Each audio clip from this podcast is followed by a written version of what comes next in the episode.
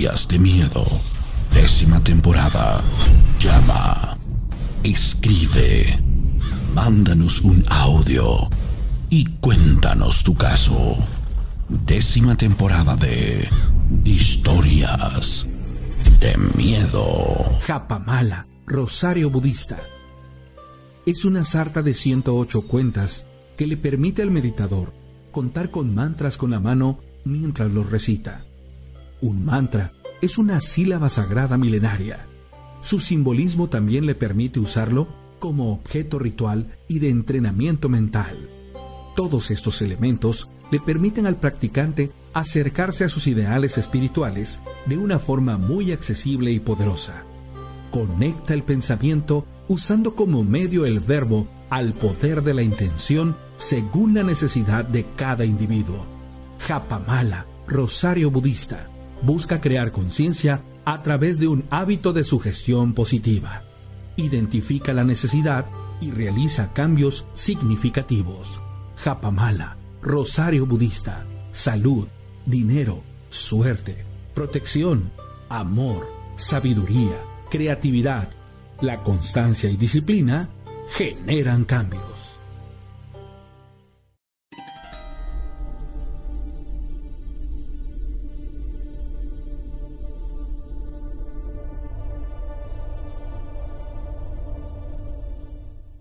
Bueno, pues como todas las noches me da mucho gusto poderte saludar, poderte dirigir estas palabras en las cuales te saludo hasta cualquier parte de la República Mexicana o cualquier parte del mundo, en donde nos ves en vivo o en repetición a través del canal de Historias de Miedo. Soy César Morales La Rana y quiero decirte que este es el capítulo número 16 en la temporada número 10 de historias de miedo. Sí, 10 temporadas. En este año, 10 años consecutivos de transmitir esta emisión y bueno, hacerlo de una manera ininterrumpida es algo que simple y sencillamente se convierte en sensacional. Saludos a mi amigo Bernardo Solano, el primero, ahora sí le ganaste a Eduardo Galván. ¿Cómo estás, hermano? Me da mucho gusto poderte saludar y, saludarte. Sale saludos para el Bubu que dice que le da miedo las historias. Sí, te creo. Hoy tengo fiesta aquí afuera de, los estudios, tanto mi perrita como los amigos que están allá este, a, las afueras de, de, la casa, que bueno, yo creo que tienen ahí este, algún, alguna situación y pues bueno, por eso hay, hay cierto ruido que, este, se escucha fuerte. Bueno, yo lo logro percibir, no sé si ustedes también. Pero bueno, me da gusto saludar a la señora Miralda González, ¿cómo estás? A Erasmo Ibáñez, Jimena Yesuri, Héctor Zabaleta, Gregorio Estrada, Fabi Vargas, Enrique Tepole, a Carlos Arias, a Dioney Alfonso, Ernesto Guerra, Miriam Huerta, María del Carmen Pérez. ¿Cómo están? Miguel Soler, Ricardo Castellanos. Saludos a tu esposa, que hoy sí está despierto, se llama Daisy Ramón. De parte de tu esposo Ricardo Castellano dice que cuando termine el programa te prepares. Porque lo que sigue después del programa es algo que solo tú y él saben de qué se trata. Angie True, ¿cómo estás? Buenas noches. Allá en la colonia Buenavista, Margarita, señora Margarita Murillo, ¿cómo está usted? Le mando un enorme abrazo al, al arquiviveros, a Frabluca. Qué bueno que estás conectada, Frabluca. Eres eh, sensación cuando estás porque compartes ahí las coquitas al Chavo Zairo. Chavosaurio, perdón. A mi buen amigo Vladimir, ¿cómo estás, amigo? Un abrazote. Ay, Eduardo, no, hombre, pues muchísimas gracias, hermano. Créemelo, siempre bien lindo. Bien a todo dar, hermano. Un abrazo, gracias para ti. Juan Álvarez, a Cris. A Cris M, ¿cómo estás? Desde Fortín, hola. A mi buen amigo Román Lara, ¿cómo estás, hermano? Desde Oakland, California.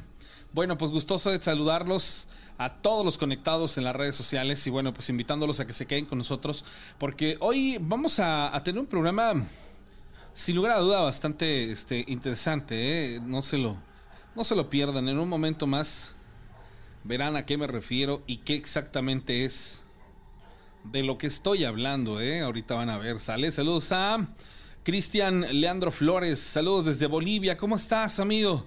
Allá son la medianoche, perfecto. Martín Arellano, saludos desde la Ciudad de México, Alcaldía Magdalena Contreras, saludos hasta la ciudad de Fortín, familia Escamilla Hernández, Escamilla Almanza y Trujillo Escamilla, a señor Rubén y las señoras Yasmín y, Mayela, gracias. Rivera Valdés, amigo desde Ensenada, un abrazo. Coco Aguilar, eh, Alexa, compartan esta transmisión al abogado. ¿Cómo estás, amigo Hermilo Vargas? Sí. Amigo, te mando un abrazo. Rubén Ramírez García, hola a todo el mundo en Río Blanco, gracias. Eh, a Vicente Lozano, Saturnino Gómez, Rubén Ramírez, a Castor Cruz, Itzel Escobar, Alma Rosa Domínguez desde Fortín, Jaime Ornella, Charis García, saludos. Bueno, a todos los conectados les pido que vayan con este compartiendo la transmisión y que también otra de las cosas o de las situaciones que, que, hagan es, es pues obviamente eh, compartir la transmisión con sus contactos en los, en los grupos de WhatsApp. Si ustedes tienen grupos de WhatsApp, compartan la transmisión para que seamos más los conectados en la comunidad de historias de miedo. A 5-3, ¿cómo estás? JL Gagú. A Hidro 1, operadora, ¿cómo estás? A Víctor Gabriel Rodríguez, buenas noches. Un abrazo. Bueno, los pongo en contexto antes de hacer la correspondiente llamada telefónica. El día de ayer, sin lugar a duda, fue una noche en la que platicamos de cosas muy interesantes. Una de ellas fue el caso del señor Yamamoto, algo que tiene más de tres décadas y que a razón de que pasó una situación a lo largo de esta semana y es que se encuentra desaparecido, pues bueno, vuelve a resurgir una experiencia que él pues tuvo hace tantos y tantos y tantos años. Hoy en día todavía y hasta este punto no se sabe nada de su paradero, sin embargo, pues bueno, deseando que todo esté bien y que pronto, pronto tengamos las mejores y las más increíbles noticias acerca de él. Entonces, bueno, resulta ser que a raíz de esta situación hablamos con el ingeniero Juan Carlos Varela de Orizaba, Veracruz, y él nos contó una, una, parte de la historia, después nos habló un familiar directo de nombre Elizabeth, y, algo, algo curioso pasó. Fíjate que eh, la historia, bueno, se pudo complementar y de ahí se vieron, se vinieron dando tantos y tantos casos. Para la gente que nos está mirando en este momento, en la historia se habla de un personaje que fue de alguna u otra manera abducido, inclusive hasta con el auto en el que se transportaba para después ser depositado de una manera muy extraña en un lugar extraño y por extraño me refiero a una especie de monte al que la unidad móvil difícilmente tendría acceso por sus propios medios. Y basado en esto, les quiero decir, amigos, que esta persona, sin lugar a duda, pues bueno, causó un revuelo bien, bien importante porque aparece en menos de, ciertas horas ya con una barba como si hubiese tenido meses. Y, bueno, hay un tema muy en particular. Entonces, primero voy a contestar esta llamada telefónica y ahorita les, les, les sigo poniendo en contexto. Hola. Hola, buenas noches. Buenas noches, ¿quién habla? Israel. Hola Israel, ¿de dónde nos llamas? De Ciudad de México. Ah, ¿En qué te puedo servir Israel? Quiero contarte una historia. A ver Israel, cuéntanos tu historia. Esto trata de una vez que se me apareció la muerte, la santa muerte. Ok, ya, a ver, cuéntame tu historia Israel. Que me quedé una vez ahí dormido con mi mamá viendo la tele en su cuarto y ya después este me desperté eran las 3 de la mañana. Y ya me desperté, pero con mucha sed. Y tenía que ir hasta la cocina y todo de un relajo. Ok. Y ya tal que me puse los, las chanclas. Me estaba poniendo las chanclas. Y no sentí un escalofrío.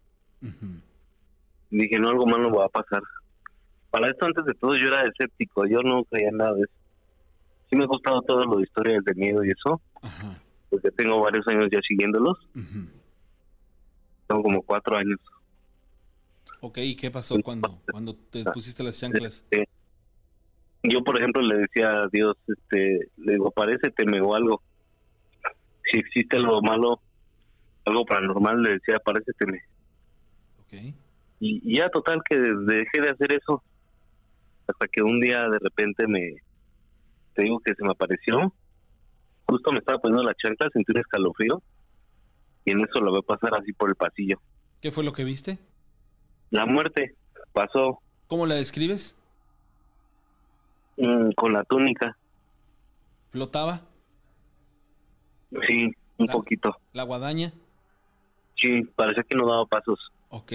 Traía una, una capucha, me quiero suponer. Sí, ¿Lograste verle el rostro, las manos, algo por el estilo, algo esquelético? el, el rostro, nada más, ¿Cómo era su rostro? de lado. Pues una calaca completamente. Fuego en los Ujú. ojos, luz en los No. ojos, en las cuencas de los ojos. Nada, nada. Nada. No, nada. Solamente la viste desplazarse y. Ajá. Sí, nada más pasó caminando Ujú, y ya se perdió en el pasillo en la oscuridad. ujú. Y en eso dije, no, pues dije, no, no, no voy a salir del cuarto. Le iba a hablar a mi mamá y justo cuando me estoy quitando las chanclas, levanto la cabeza y la tenía enfrente de mí. A 10 centímetros, A a 10 5. centímetros. ¿Te tocó? ¿Te respiró? No, no, ¿Qué sentiste? no, pues muchísimo miedo, Miedo, imagínate. claro. ¿Te desmayaste? ¿Te dio dolor de cabeza? ¿Temperatura? Nada, nada. ¿Falleció algún familiar, algún vecino ahí cercano después de que se apareciera? No, lo No. que pasa es que empecé a creer en la muerte Ajá, por mis primos, que ellos también creían y todo eso. ajá, Entonces yo también empecé a creer. ya. Y, y ya total que pues, ya me hice así como seguidor de ella. Ujú. Y ya fue el relajo ahí, yo creo que es por eso se me apareció, ¿no? ¿Identificas que era la muerte para ti en virtud de que tú eras de alguna u otra manera adepto a esta creencia? Y la- la- el personaje que se te apareció es similar a los bultos o a los, a, lo- a lo- a lo- a los digamos así, a, las imágenes que llegas a tener tú en, en tu altar, algo por el estilo. Eso fue lo que, lo que te hizo saber que era la muerte, ¿no? Sí, correcto. ¿No se te revela en sueños? ¿No te da algún mensaje? ¿Pasa alguna No, situación en particular? ¿Por qué crees tú que se te apareció nada más por el hecho de darte gusto en el hecho de que tú le pedías a, a la- No. a la deidad o a la divinidad que se te apareciera lo bueno o lo malo? Yo creo que sí, pero ¿sabes por qué? Más bien por seguirla, se supone que te protege. Cuando se te aparece, se, se supone que te está protegiendo Ok. De envidias y de todo eso. Ya. Se supone que te protege. Y ya por eso. Ya total que me quedé ahí, te lo juro, como unos dos minutos, así yo creo que paralizado, cuando la tenía enfrente de mí. Sí. Pero de hecho era raro porque era chaparrita. Me llegaba justo de la barbilla para abajo. Ok. Estaba chaparrita. Me quedé ahí petrificado como dos minutos. De repente pude respirar. Empecé a respirar. Y ya cuando empecé a respirar, me enojé mucho. Ujú. Ahora sí que empecé hasta a llorar, así empecé a crecer las lágrimas. Me agarré mucho coraje y me la aventé. Nada más sentí como una sábana fea se me, se me iba de las manos. Ok. Nunca, nunca lograste este, realmente sostener algo, ¿no? O sea, solamente Ajá. fue como, como es una especie de una nube de humo que la atravesaste y se volvió invisible. Ok. ¿Qué pasa después de que haces esto? Pues me deshice de mis amuletos y de lo que tenía de un dije. Digamos así que, que te dio miedo seguir con, con esta creencia, ¿no? Con esta... Ajá. No tuviste consecuencias, no prometiste nada, no pediste nada. No, Había- nada. No había ninguna relación, solamente habías comenzado el culto, ¿no? Sí, correcto. No tuviste ningún rito de iniciación, nada, absolutamente nada. Nada, nada, nada. Ok. Perfecto. Oye, pues eh, eh, es una situación extraña. En todo momento quienes son eh, seguidores y que tienen apego, quienes tienen apego al personaje, o en este caso a la divinidad o a, a- a la, a la muerte como tal, cada quien la puede interpretar de la manera que quiera, eh, pues bueno, yo no te puedo decir exactamente qué pasó porque desconozco la línea o cuál es la, la, digamos así, la forma en la que el ser creyente de este personaje, pues tenga que representarse o se te tenga que presentar de la manera en que lo hizo. Aquí lo importante es que no hubo una consecuencia, o sea, si te das cuenta, eh, solamente tú lo experimentaste y normalmente las personas que cuentan vía la muerte es porque en horas, de, en horas venideras siempre o seguramente fallece algún vecino. O sea, se supone que cuando ves a la muerte es porque alguien cercano va a morir. Y por cercano no me refiero a un familiar, me refiero al vecino de enfrente, al de junto, al de atrás, al de al lado. Pero en tu caso no, solamente se te reveló. Siento yo que fue una prueba a final de cuentas y en virtud de darte, de darte pues el gusto. Tú eres una persona que. Que, que te considerabas a lo mejor igual creyente, no creyente y decías, si existe el bien o existe el mal, que se me revele. Y, y Sí. se, te, re- se te reveló. Digo, lo único que provocó fue que te, choquearas y a final de cuentas te bajaras del barco y dijeras, no, sabes que no, tampoco estoy este, tan así, ¿no? De, de, creer esto. Sí. Muy interesante tu, tu, historia, amigo. Agradezco infinitamente el hecho de que nos permitas saberla y conocerla y te mandamos un enorme abrazo hasta la Ciudad de México. ¿Sale? Te puedo contar, toda es cortita. Eh, mira, no seas malito. Te voy a regresar la llamada en un momento más. Me tengo que enlazar a Argentina y entonces este, se me está pasando el tiempo, pero en un momento más te regreso la llamada. ¿Sale? Gracias. Gracias a ti, Normanito. Y una disculpa, desgraciadamente sí lo tengo que hacer ya en este punto. Y bueno, contextualizando lo que les decía, tuve la fortuna de conocer a el señor Juan Pedro. Él es de una provincia de nada más y nada menos que Argentina en estos instantes. Ahí son la una de la mañana con 20 minutos. Escuchen esto, una de la mañana con 20 minutos y muy amablemente nos va a recibir la llamada telefónica.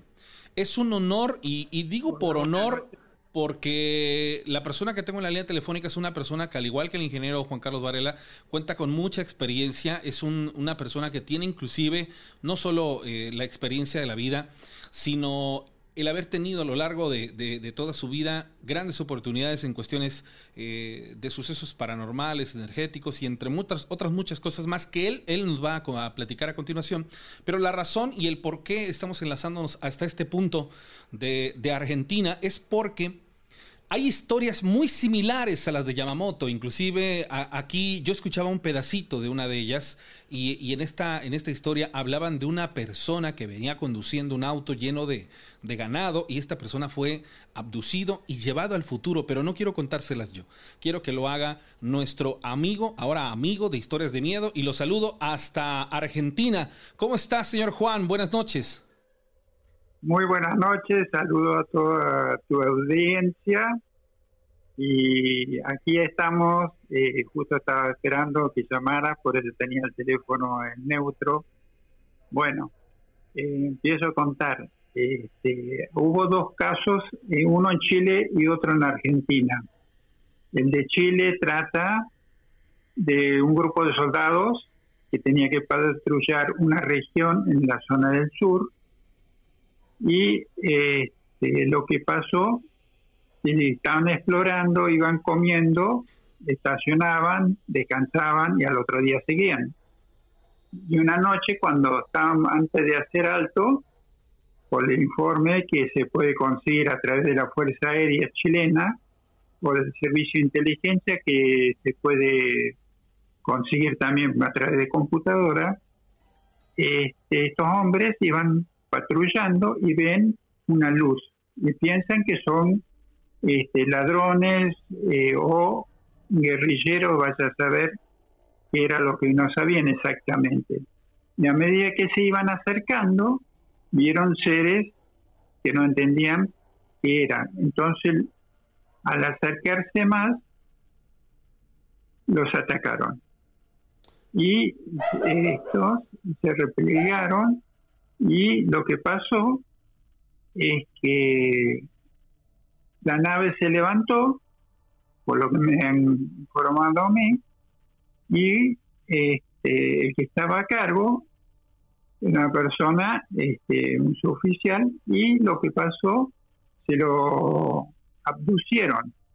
De golpe desapareció, lo, se metió en la luz y desapareció y la nave se, se fue.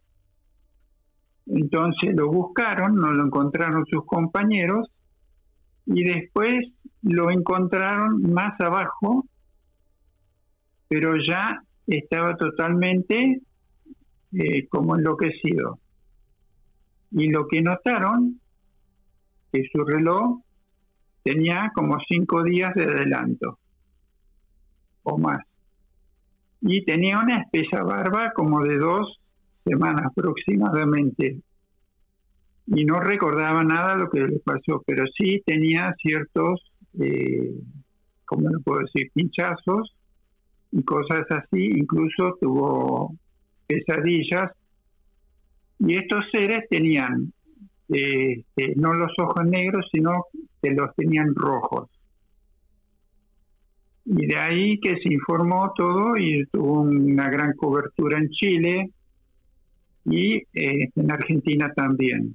¿Se logra saber qué raza es la que, la que hace mención el, el personaje, caballero? El personaje supuestamente era una raza este, de tamaño normal casi, pero este, no le pudieron observar las facciones. Es, eso lo que pasó.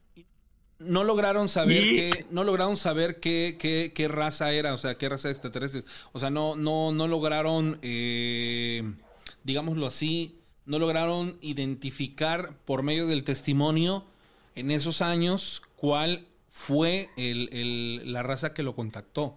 O sea, eso sí, no, no, no, no se supo. Muy extraño no, eso de no, no lo explicaron realmente qué raza. No sé si llegó a saber. Dice que yo tengo este, conocimiento de muchas razas y tanto buenas como malas. Entonces, de ahí agarraron y se archivó. Y después se publicó, todo esto salió a la luz y luego cayó en el olvido. Después no se supo más nada de esa persona. Dice que hubo investigadores que querían ampliar la noticia si había hecho algún recuerdo o algo y no no se no se tuvo. ¿Cabe la posibilidad de que por medio de alguna regresión le hubieran sacado alguna información valiosa al punto de, hacerlo desaparecer inclusive? Y desaparecer no, no de manera este, hablar de, que lo hayan asesinado o algo por el estilo, sino que simplemente eh, tenía tanta información que, por medio a lo mejor de regresiones o hipnosis, eh, esta persona estaba revelando datos eh, importantes tal vez de un futuro cercano al mundo y, esta situación se pudo haber dado? O sea, si es una, si es algo que, me viene a mi mente y digo, ¿pudo haber pasado? Es posible porque no se supo más de él, este, supuestamente renunció, por lo que yo me enteré, pero también fue interrogado por agentes, tanto los hombres de negro como los de la NASA. Caballero, si yo le preguntara... Ajá, perdón que lo interrumpa. Si yo le preguntara y dando, dando eh, seguimiento a lo que nos está platicando, porque la verdad considero que, que por primera vez eh, eh, pudiéramos tener respuestas diferentes a las cosas que hemos contextualizado en este programa. Si yo le dijera, estos hombres de negro, ¿quiénes son? ¿Qué nos puede platicar de ellos? Los hombres de, bueno, los hombres de negro nacen en la India en la India. En Himalaya. Cuando este, la que hizo la instancia de Danzig, este, que era una mujer que robó un libro, que eran sacerdotes de ahí, que se los conocía ahí, y de ahí se extendieron a distintos lados después. Incluso distintos países actualmente usan el servicio de estos o de autónomas o también ciertos soldados entrenados típicamente que puedan controlar a las personas y someterlas mentalmente y se hacen pasar por hombres de negro, o sea, es más bien para silenciar gente y que no informe cosas que no tiene que la gente que saber. Es eso lo que hacen realmente. Y, y, y en su función, los hombres de negro eh, digamos así, en el mundo, que, que de manera muy, muy, muy simple tienen como misión. Eso como misión es hacer acallar a la gente y este, lleguen a cualquier lugar, no piden permiso, hasta cualquier militar eh, se agacha o gobernante de cualquier parte del mundo. Tienen poder entonces. Tienen poder. O lo hacen mentalmente, o yo he visto este, filmaciones de los norteamericanos cuando estos arriban a un barco, que también se dio el año pasado, cuando vieron una nave que salía del mar y este, ordenaron al barco volver a puerto, porque uno de los marinos este, vio eso eh, que era un tubo largo, un poco más largo que el totalmente liso, blanco, totalmente, que salió del mar y se levantó justo a unos 20, 30 metros del navío de guerra y se fue al espacio. Y quedó ah, choqueado el marino y cuando llegan a, al puerto, este, algunos que habían logrado, parece, sacar fotos, no solo confiscaron todas las cámaras, la grabación del barco, sino que interrogaron a todos y después agarraron y se fueron. Este, eso es lo que pasó realmente. E, este, este tipo de... Fíjense bien amigos del auditorio, amigos que están viendo el programa, compártanlo para que más personas puedan accesar a este tipo de información. Son situaciones revelatorias que a final de cuentas es la primera vez que nosotros sabemos acerca del origen de los tan ya nombrados hombres de negro y una función lógica que, que pues hablar de que son seres con poderes que pueden hacer eh, y que pueden ejecutar un dominio sobre la raza humana, sobre las masas sobre todo, y, que a voluntad se presentan en donde, donde quisieran estar. Y, bueno, pues yo creo que interpretar que la razón del por qué estar ahí, pues es obviamente eh, eh, simplemente lógica. Pero bueno, wow, es, es, fascinante esta primera historia. De ahí viene la, la segunda historia, caballero. Bueno, eh, eh, la segunda historia es la provincia de Buenos Aires, en Bahía Blanca, fue en la década del 70 más o menos, y este, un hombre que transportaba en jaulas de dos pisos de 25 metros de largo ganado, de ahí para este, Buenos Aires. O sea, hay unos más o menos unos 600 kilómetros 700 de la capital hasta este lugar. Y 400 kilómetros, esa nave levantó esta jaula con el hombre y lo transportaron hasta la zona de Azul. Y el hombre lo habían calmado, entonces este, le hicieron unos estudios y lo que le dijeron después, que ellos venían del futuro, o sea, el 2070 aproximadamente. Y que eran argentinos directamente, pero que le querían mostrar el futuro para que sepa y diga cómo va a ser el futuro de Argentina y que se iba a convertir en potencia.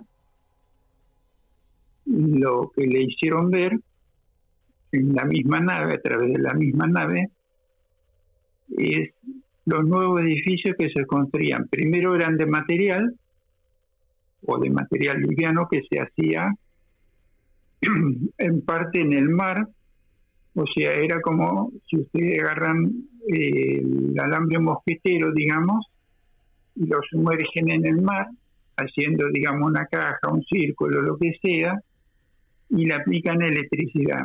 Lo que hace eso se calcifica entonces, muchos edificios posiblemente se han hecho de esa manera.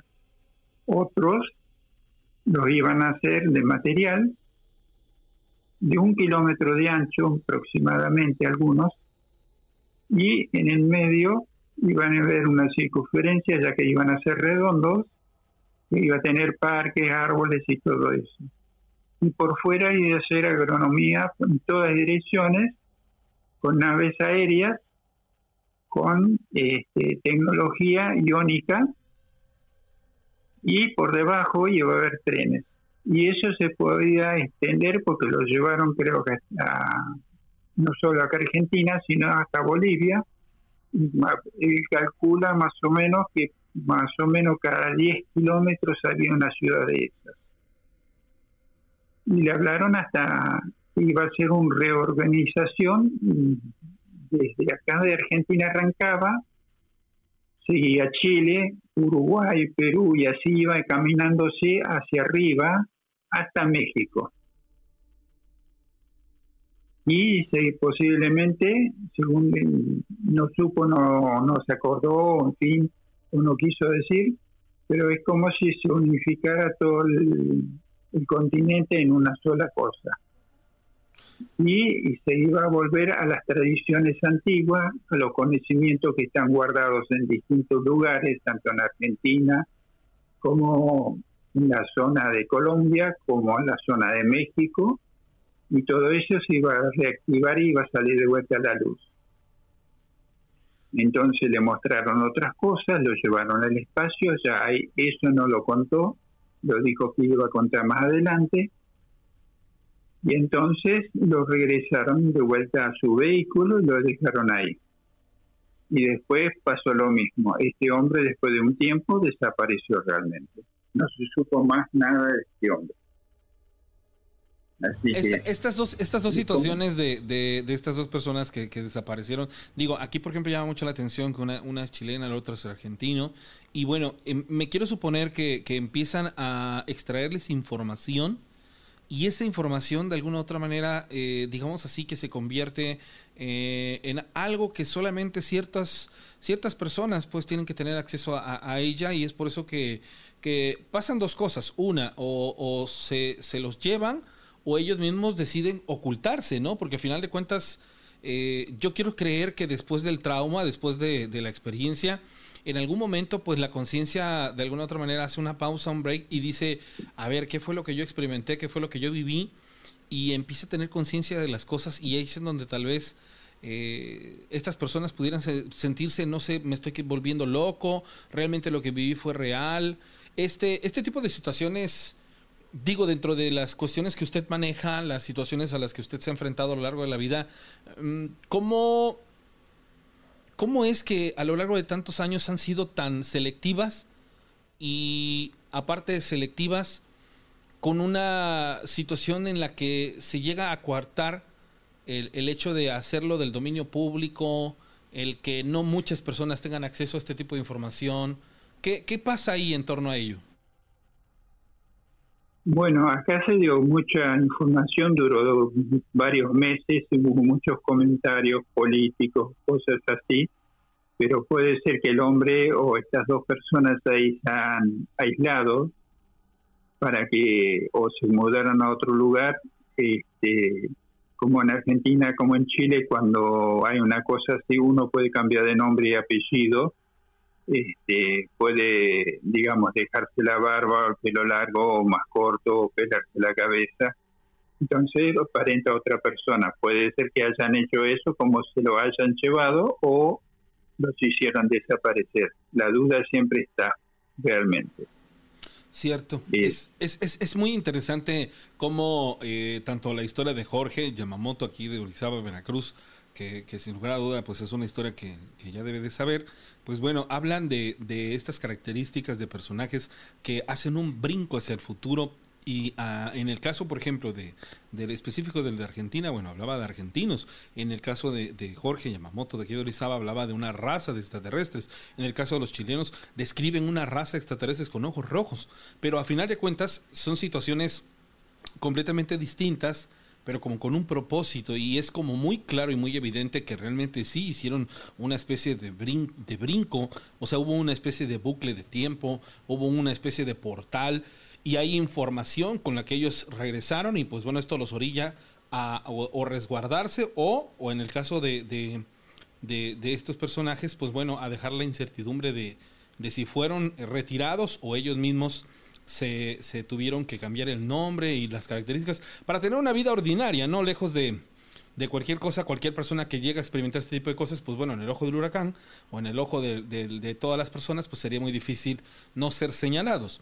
Ahora bien, caballero, antes de que, de que continuemos, muchas gracias por, por, compartirnos estas dos historias que vienen a complementar lo que el día de ayer y el día eh, anterior platicábamos acerca del caso de, de, Yamamoto y que bueno, son historias que se vienen a hilar y que hay una razón y un propósito, mostrarnos de un futuro algo que nos pueda servir en estos tiempos.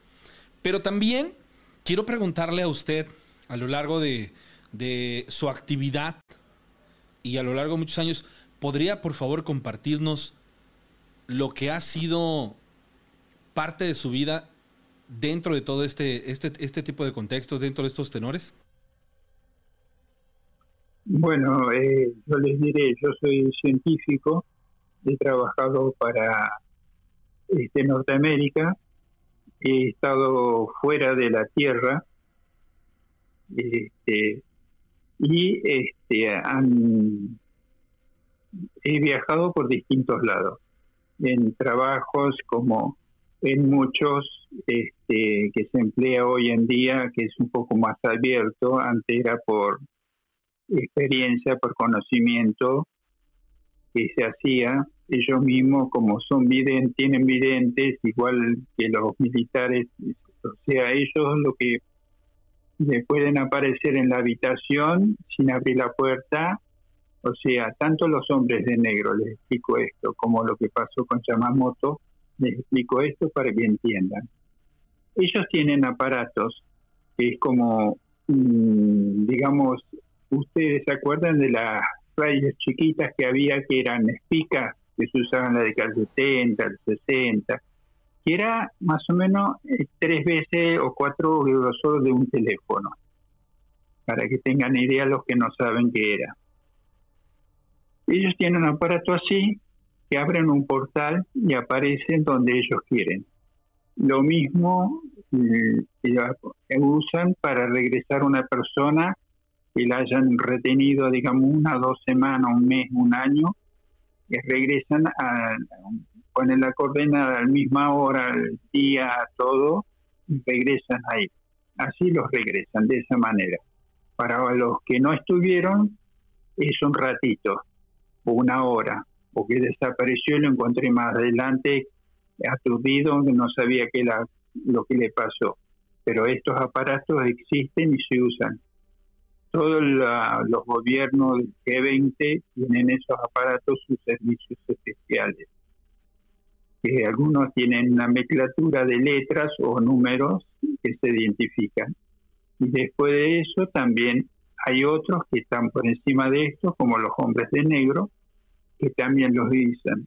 Incluso hay reportes en Estados Unidos que estos aparecieron de golpe en cualquier lugar o en medio de la nada o en medio de un campo donde había aterrizado un ovni y alguna persona lo vio estos vienen y le dicen que guarde silencio, que no diga nada, por pues le puede pasar algo y que se quede tranquilo.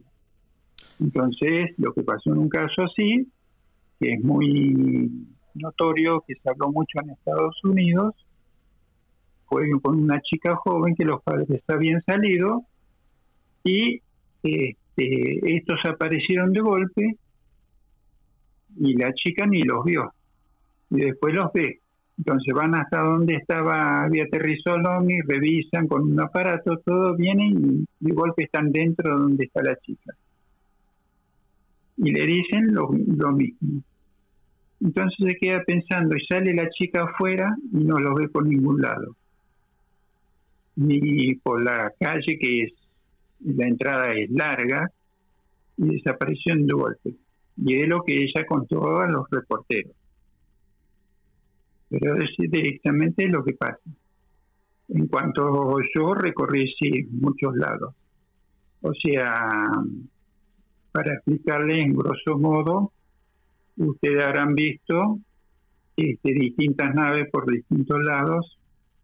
Este, todas las naciones dan permiso a ciertas razas extraterrestres para que estén en su país a cambio de tecnología, conocimiento y cosas así. Entonces ellos hacen cierto trato para que este, puedan tomar gente, hacerle estudios o llevárselos. es lo que pasa en todos los países del mundo. En, su función de medium, también, perdón, perdón que le interrumpa. En su, en su función de medium, ¿usted trabajó para alguna organización o en algún proyecto en particular? de evidente, o sea, su, actividad, Yo estaba en una unidad que era este, investigación, recopilación de información y tecnología inversa. O sea, esta, esta, esta actividad, ¿cuánto tiempo la, la, la llevó a cabo? ¿Cuántos años se, se desenvolvió en esta actividad? Eh, 35, el contrato es por 20 años, después hay 15 años más de contrato, si uno quiere. ¿Hace qué tiempo se retira? Y, lo que hacen ellos, les explico esto, hay un, un una base detrás de la luna, en la parte oscura, donde ahí ahí tienen cama, o sea, todo el conocimiento extraterrestre está volcado ahí en la base norteamericana y extraterrestre que hay ahí. Ahí yo la conocí, se llaman camas cuánticas. Y yo en un momento hablé de eso en el grupo de Juan Carlos Varela y les expliqué cómo funcionaba la función que hacía cada una. La que hace una de las máquinas estas, que es totalmente autónoma, la persona si tiene algo o le pasó algo en los trabajos que tuvo que hacer, esta máquina le reconstituye todo el organismo, muy similar a tengo una idea, no sé si alguno de ustedes vio la película El Quinto Mandamiento, eh, la Quinta Esencia, creo que se llama así, donde está el que era como este le dicen, el, ruso este que era este, gobernador en California, creo que era Schwarzenegger. Y este, ahí la máquina es muy similar que reconstituye a una mujer. Y otra máquina, eh, la que hay ahí, no es la única, son muchas las que hay, lo que hace es, digamos, si a cualquier persona, digamos, la agarran y la llevan, le toman una imagen, la hora, todo, se anota, y después cuando regresa, este, que lo tienen que regresar a la Tierra, lo ponen en la máquina y lo rejuvenecen a la edad que había entrado a trabajar en ese organismo o otro y lo regresan de vuelta con, digamos, con los 30 o 20 años o, en fin, que, que tuvo. Entonces, de esa manera, muchos le hacen y no, no le pagan servicio, solamente tienen una noción, como le pasó a muchos, que hoy en día están hablando y difundiendo lo que la experiencia que tuvieron. Y es eso lo que pasa realmente. Eso es un adelanto científico muy grande realmente. Hoy, hoy en día, ¿cuánto tiempo tiene usted retirado del servicio? Y yo, este, a mí me regresaron a los 27 años. O sea, yo actualmente tengo 67 años. Y durante todo, todo el tiempo que, que, pasó después de que lo regresan, eh, eh, ¿qué, qué, qué fue en esos años de su vida? dentro de las actividades que realizó? Aparte de lo que ya nos platicó.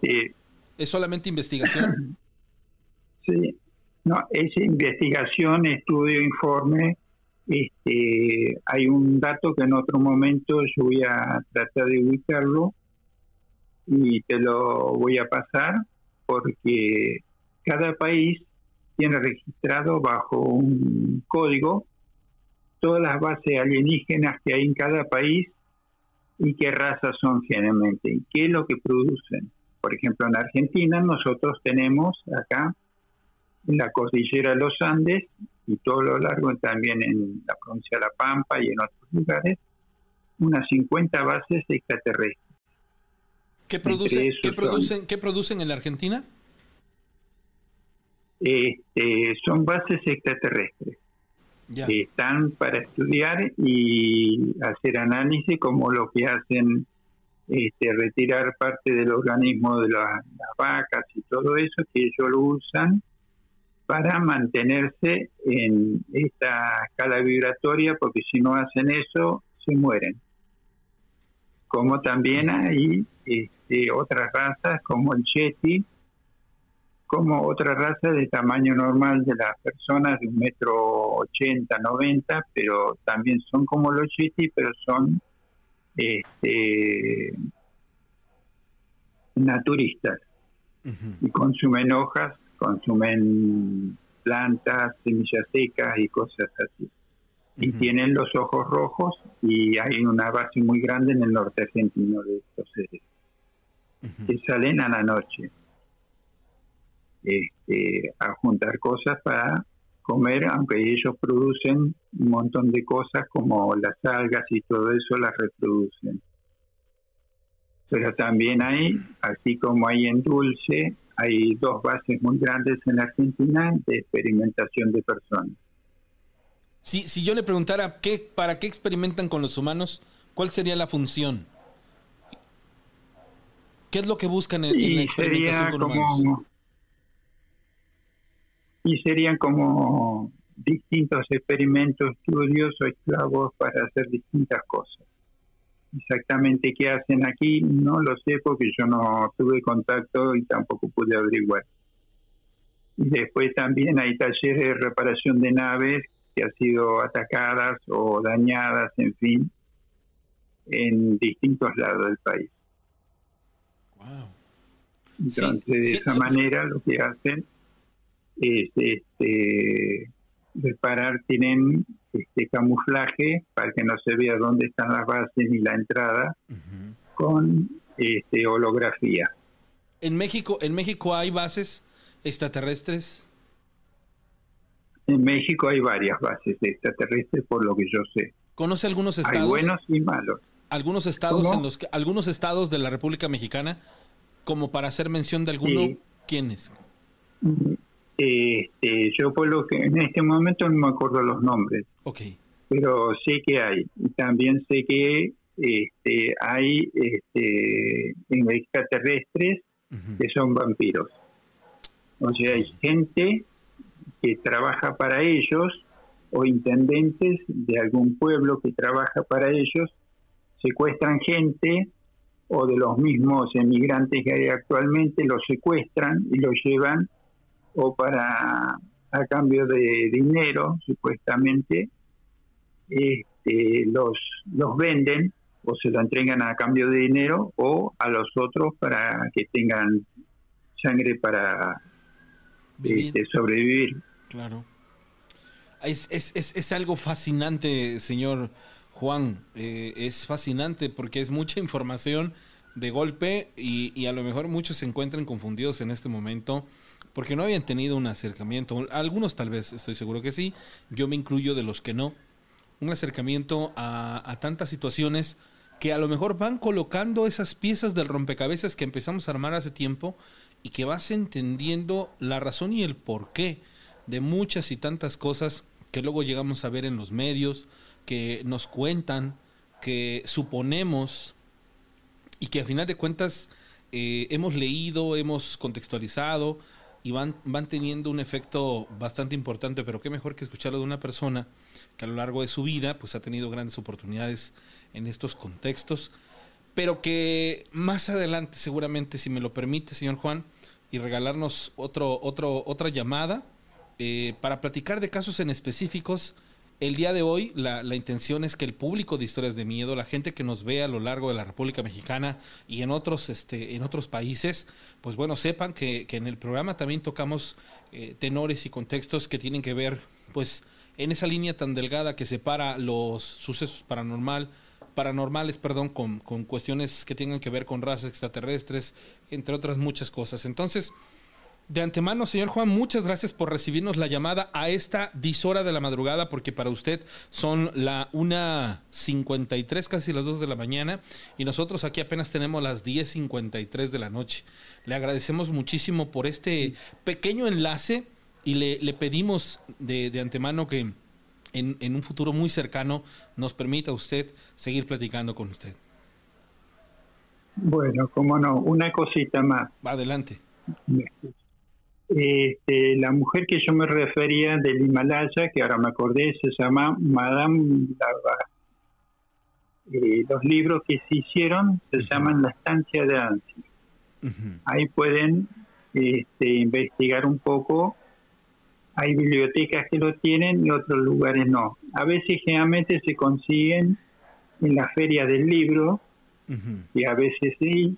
Y yo les recomiendo una cosa no compren los libros a la entrada, digamos, ni bien llegan. Esperen el último día de la feria del libro, porque eso pasa en todos lados, lo pude comprobar en Argentina, en Indonesia, en Europa.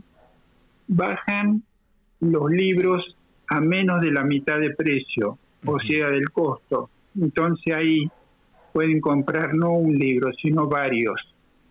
En cambio, si van antes, van a pagar mucho por un libro y no van a poder comprar otros. Ya. Hay que, hay que documentarlo. Bueno, con esto. Antes de despedirnos, antes de que se despida, caballero, ¿le puedo hacer dos preguntas que nos comparte la, gente del auditorio?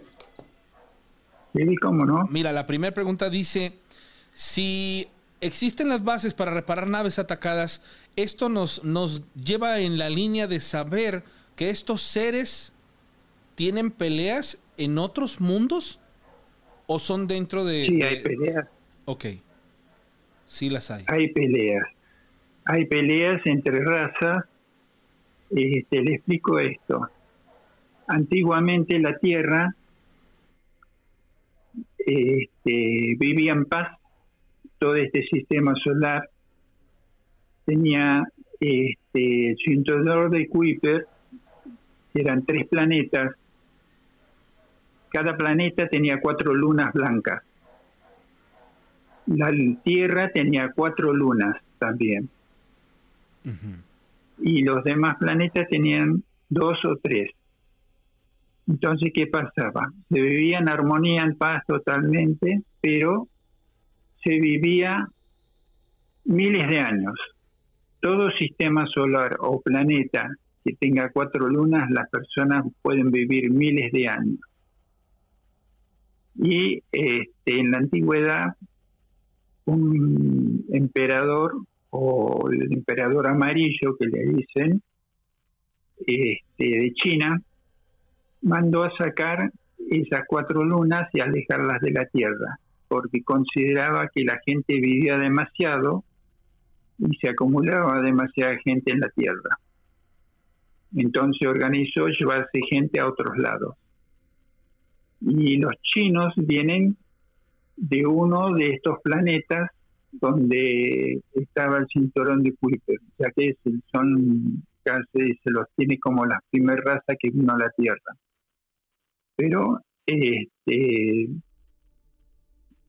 lo que pasó, otros inmigraron acá, en otro momento yo les voy a hablar más de estas otras razas que hay actualmente viviendo en la Tierra, en distintos lados,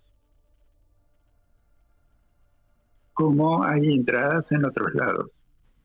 Pero en esto sí es realmente la gente los ve y los está acostumbrada a verlos, pero otros no, se los ven, se asustan, se espantan, como ellos mismos, si nos llegan a ver a nosotros, nunca vieron un ser humano, también. Sí, entiendo. Es, es, exactamente la misma razón, ¿no? O sea, tanto para nosotros es desconocido como para ellos somos desconocidos. Dice Miguel Ángel, Miguel Ángel Flores Peláez, su pregunta es, ¿existe una orden galáctica que se encargue de mantener la paz o el orden en el universo conocido? Sí, hay, pero a veces tienen, se ven obligados a hacer concesiones con los malos para mantener la paz porque los reptiles y sus asociados, como los grises, este, son demasiados. Como lo que está pasando hoy en día en la Tierra. Antes los grises eran libres, y después en otro momento, otra entrevista, se los voy a contar, pero para no hacerla larga. Pero es, es bueno las cosas. Bueno, señor Juan, muchísimas gracias. Le agradezco mucho su tiempo, sobre todo porque ya es madrugada en el punto donde usted está eh, compartiéndonos esta información. Le mandamos un enorme abrazo a la distancia, agradeciendo de antemano su, su, sus habilidades, sobre todo su información, y el que nos comparta todo esto, que tiene a bien regalarnos, pues, datos tan relevantes que se vuelven parte ahora de nuestro acervo cultural y que se complementan en este cúmulo de, cosas que vamos aprendiendo día a día.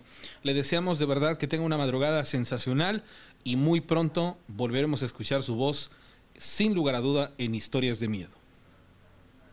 Bueno, muchas gracias por estar. Un abrazo, caballero. Buenas noches. Buenas noches.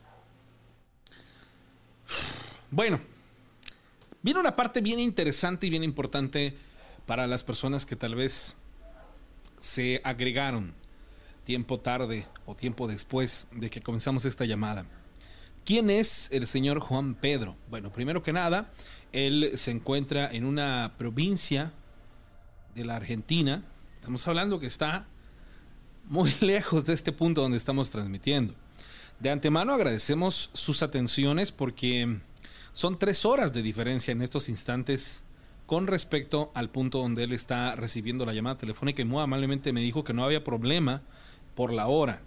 También he de decirles que él ostentó durante mucho tiempo la habilidad de tener, pues, digámoslo así, poderes. Y estas habilidades le permitieron trabajar en muchos contextos que tienen que ver con estos tenores, pero que son largos de contar y para contextualizarlos tendremos que ir poco a poco conociéndolo. Es de esas pocas personas que nos pueden esclarecer muchas cosas que pasan a nuestro alrededor hoy en día y de las que no tenemos eh, conciencia. Me llama mucho la atención.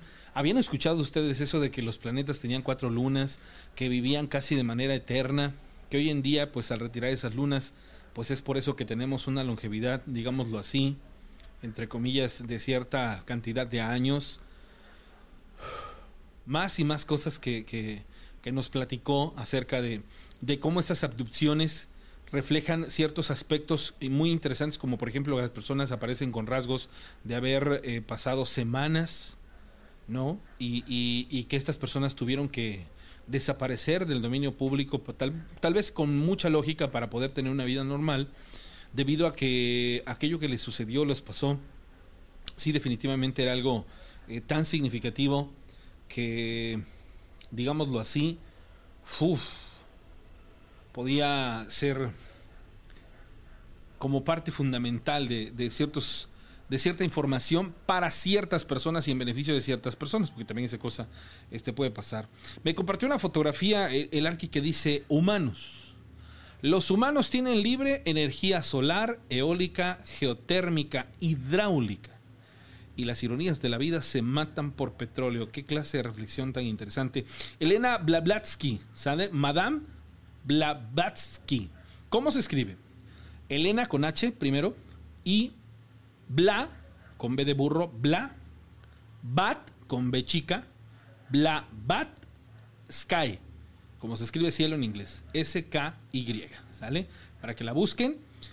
Y pues bueno, esta, esta situación les va a llamar la atención.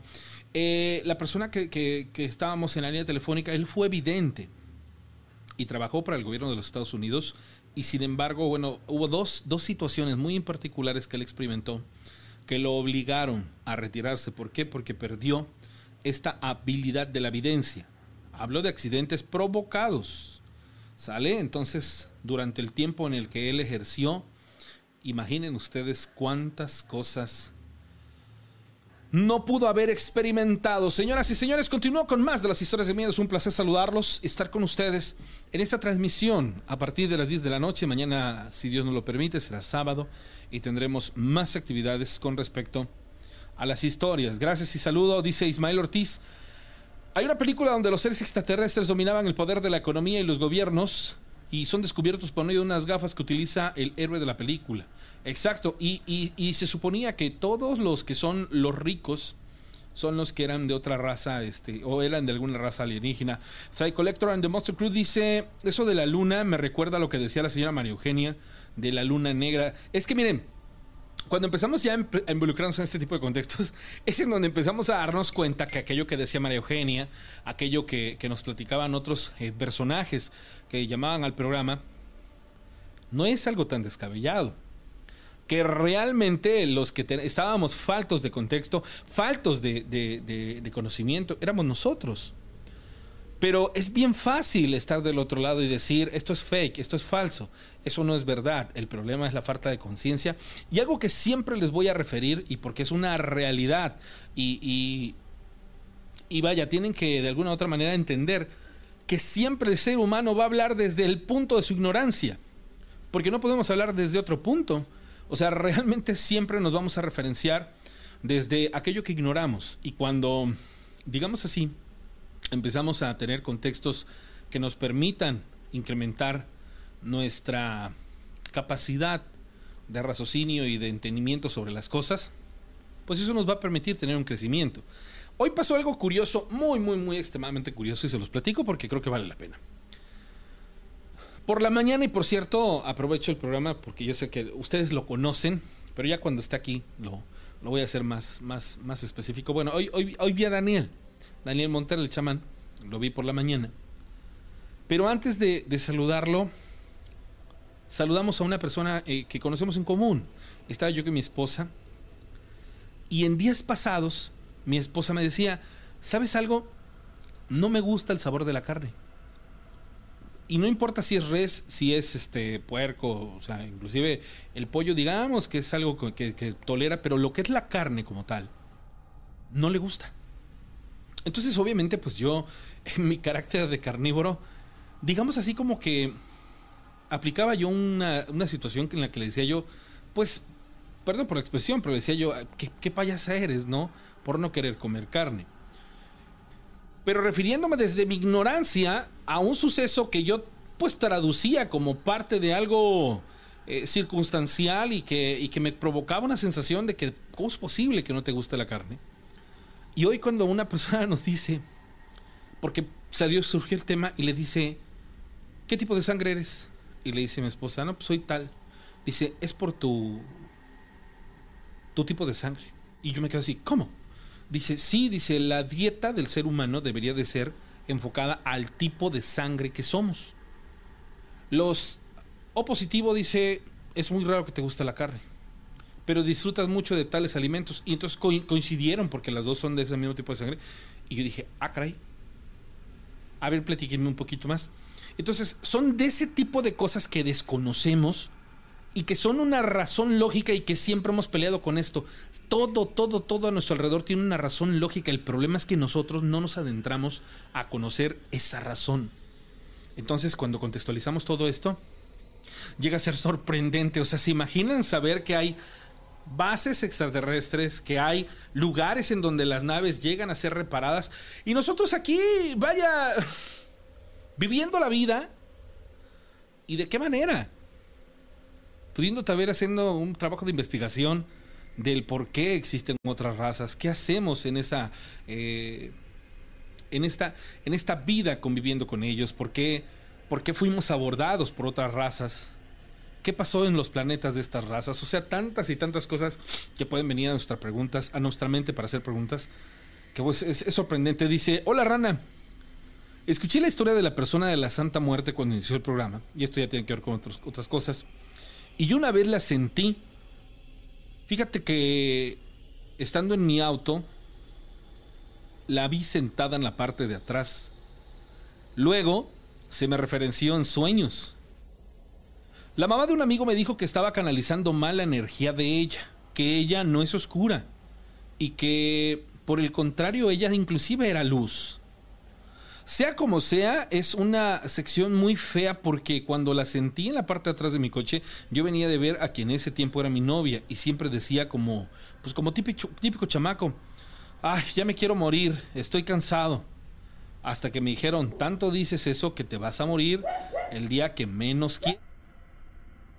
Y justo cuando la sentí sentada atrás ese día no me quería morir porque estaba yo bien en mi trabajo y bien con mi novia irónicamente, imaginen esta reflexión. O sea, yo tantas veces dije, ay, ya me quiero morir, que la enseñanza fue y que me dijeron, deja de decirlo porque te vas a terminar muriendo el día que menos lo quieras hacer. Y dice, en ese momento yo estaba experimentando uno de los mejores momentos de mi vida y estaba yo también con esa incertidumbre de ya me voy a morir. No, no me quiero morir.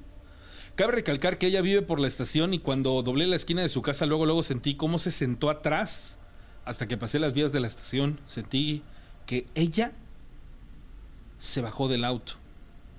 Dice, eso de la luna sí es cierto. No lo estaban, no los estaban diciendo y no lo queríamos ver en el planeta Maneku de Dragon Ball. bueno, eso tiene ya que ver una referencia de un manga. ¿Ves que dicen que tiene tres soles?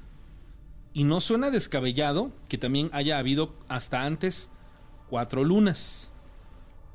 Dice Jaime Pérez, a mí me gustaría saber qué hay de verdad de la película Cuarto Contacto. Saludos, Rana, un abrazo. Rana, buenas noches. Saludos a los panaderos de la Reyes para el maestro y para mí, hermano El Purín, gracias.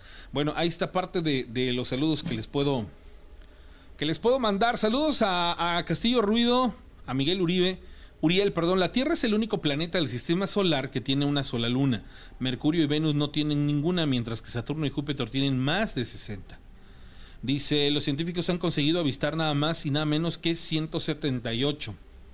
Dice Fight Collector de Monster Crew Rana, harás una entrevista en persona con la señora María Eugenia. Es un poco difícil ya contactarla porque no tengo más que esperar a que en algún momento ella se comunicara conmigo a la línea telefónica y entonces tal vez sí contactarla. José Luis Álvarez, saludo Rana, excelente noche. Eleazar Rivera Rivera, mi creencia es que la información nos la dicen de forma que se piense que viene de la imaginación del ser humano. En eso también tienes una, una, una enorme razón, ¿eh? La imaginación del ser humano. Siempre he creído, y yo tengo un lema, si lo puedes imaginar, lo puedes crear. O sea, para mí eso es simplemente una, una verdad. Dice Miguel Ángel Flores, ellos serán nuestra evolución. Dice Dragon Ball es muy cierto lo que ahí se desarrolla. Dice, somos el resultado de muchas civilizaciones. Eso también me queda claro, ¿eh? Somos el resultado de muchas manos ante una evolución constante maya. ¿Saben también que las estrellas se hacen, bueno, ahí sí está medio extraño, dice que se hacen del baño. Dice, saludos al profe José Luis que está pintando mientras escucha la transmisión. María Saga dice, el problema de la señora María Eugenia es que dogmatiza sus relatos. Ok, también tenemos que, hacer referencia a ello. Nunca supo separar este, la magnesia de la gimnasia. Entonces, aunque parecieran lo mismo, no lo son. ¿sale? Terminaba hablando de, de, de religión. Y bueno, entendamos también que ella, recordemos que ella pertenecía a algo de Marianas, pero no recuerdo ahorita cómo es el nombre. Dice, todos los expositores hasta ahora no han relacionado las experiencias sucesos con la religión, que tiene toda la lógica del mundo. La misma religión acepta todo ese tipo de cosas porque las contextualiza. Y hay una historia muy interesante acerca de un caballero diamante que hace no mucho me contó o nos platicó el ingeniero Juan Carlos Varela tiene que ver con los nazis y los y los famosos túneles en Orizaba, Veracruz. Más adelante le voy a pedir que nos la platiquen. Es algo que se van a quedar así como de Ah, caray. Pero de antemano investiguen qué son los caballeros. Diamante dice Ionea Alfonso, el arca de la alianza. Bueno, ese tipo de cosas también la podemos ver en otros, este, en otros contextos. Saludos a mi amigo Armando. Hasta la bella Mérida, Yucatán. Por ahí tenemos una. Les voy a decir una cosa, amigos del auditorio. Vamos a, a comenzar a extender el, el territorio de las historias de miedo y basado en las increíbles y muy amables invitaciones que ustedes nos han hecho a veces para viajar. En algún momento para mí hubiese sido imposible por las cuestiones laborales, pero hoy en día gozo de ser libre y dueño de mi total tiempo, entonces a mí sí me gustaría viajar a la Blanca Mérida y conocer a ciertos personajes que el biólogo Armando nos ha platicado. Imaginen ustedes estar frente al único heredero, o al, más bien al único descendiente real de, de los mayas, todavía vivo, o, conocer más de esta cultura. Y bueno, pues nos vamos a preparar para poder hacer este tipo de situaciones una realidad. Voy a, con, a, más bien me voy a enlazar con una persona que el día de ayer nos estuvo compartiendo unas historias bastante eh, interesantes. Esto tiene que ver con la misma ciudad de Orizaba, Veracruz, y a él se, a él se le, se le dieron ciertas cosas por el hecho de estar en, en, en ciertos trabajos en donde le ocurrieron cosas que después él pudo comprobar con ciertos conocidos o bueno, en este caso colaboradores de la misma actividad. ¿Sale? Entonces, el, el día de hoy nos va a platicar un par de historias que, ayer nos hacía mención que había ya experimentado, había vivido, pero bueno, también ya nos habíamos extendido un poco en lo que habíamos platicado, pero creo que hoy es un muy buen día para que nos platiques estas historias, amigo. Buenas noches, escuchamos. ¿Qué tal? Buenas noches. Este, hazme un favorcito. Te cuelgo y te vuelvo a marcar porque me estás marcando desde WhatsApp, ¿sales? Ah, ok, perfecto. Sí, no te preocupes para que me entre la llamada telefónica de manera este normal. Sí, es que hay personas que, por ejemplo, cuando no tienen el, el Wi-Fi activado, entonces yo prácticamente tendría que consumir de sus datos, aunque creo que no, ¿eh? Porque tengo entendido que el WhatsApp es este... Es es, es, es, gratuito, sin embargo, bueno, pues no, no caigamos en, en esta situación. Adelante, amigo, te escuchamos. A ver, vamos a, a este. Te voy a, te voy a contestar la llamada. A ver, te escucho y platícamela. A ver, en 10 días nos quedamos con lo que es el, el campeón de Orizaba, las calles, los, las aparecidas, ¿no? Las viejitas. Sí, esa fue la última historia. Empecé a hacer memoria, a hacer este, de todo lo que había vivido allí y recordé que iniciando en el ayuntamiento, que te gusta como a los seis meses, fue mi primera vivencia. Es que te conté, pues ya fueron años posteriores, pero a los seis meses de haber llegado, abren cerritos.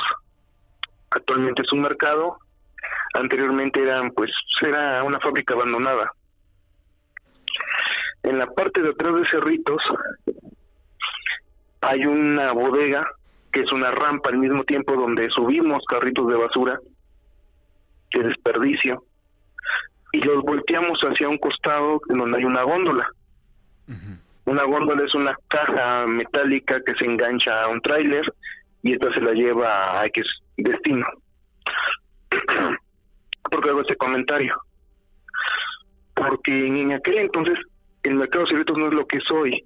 Para la gente que no conoció los inicios de Cerritos como un mercado, pues francamente no había, al principio había muchos comerciantes, después empezó a vaciar, no había tanta iluminación, las bodegas de mayoristas de atrás no existían.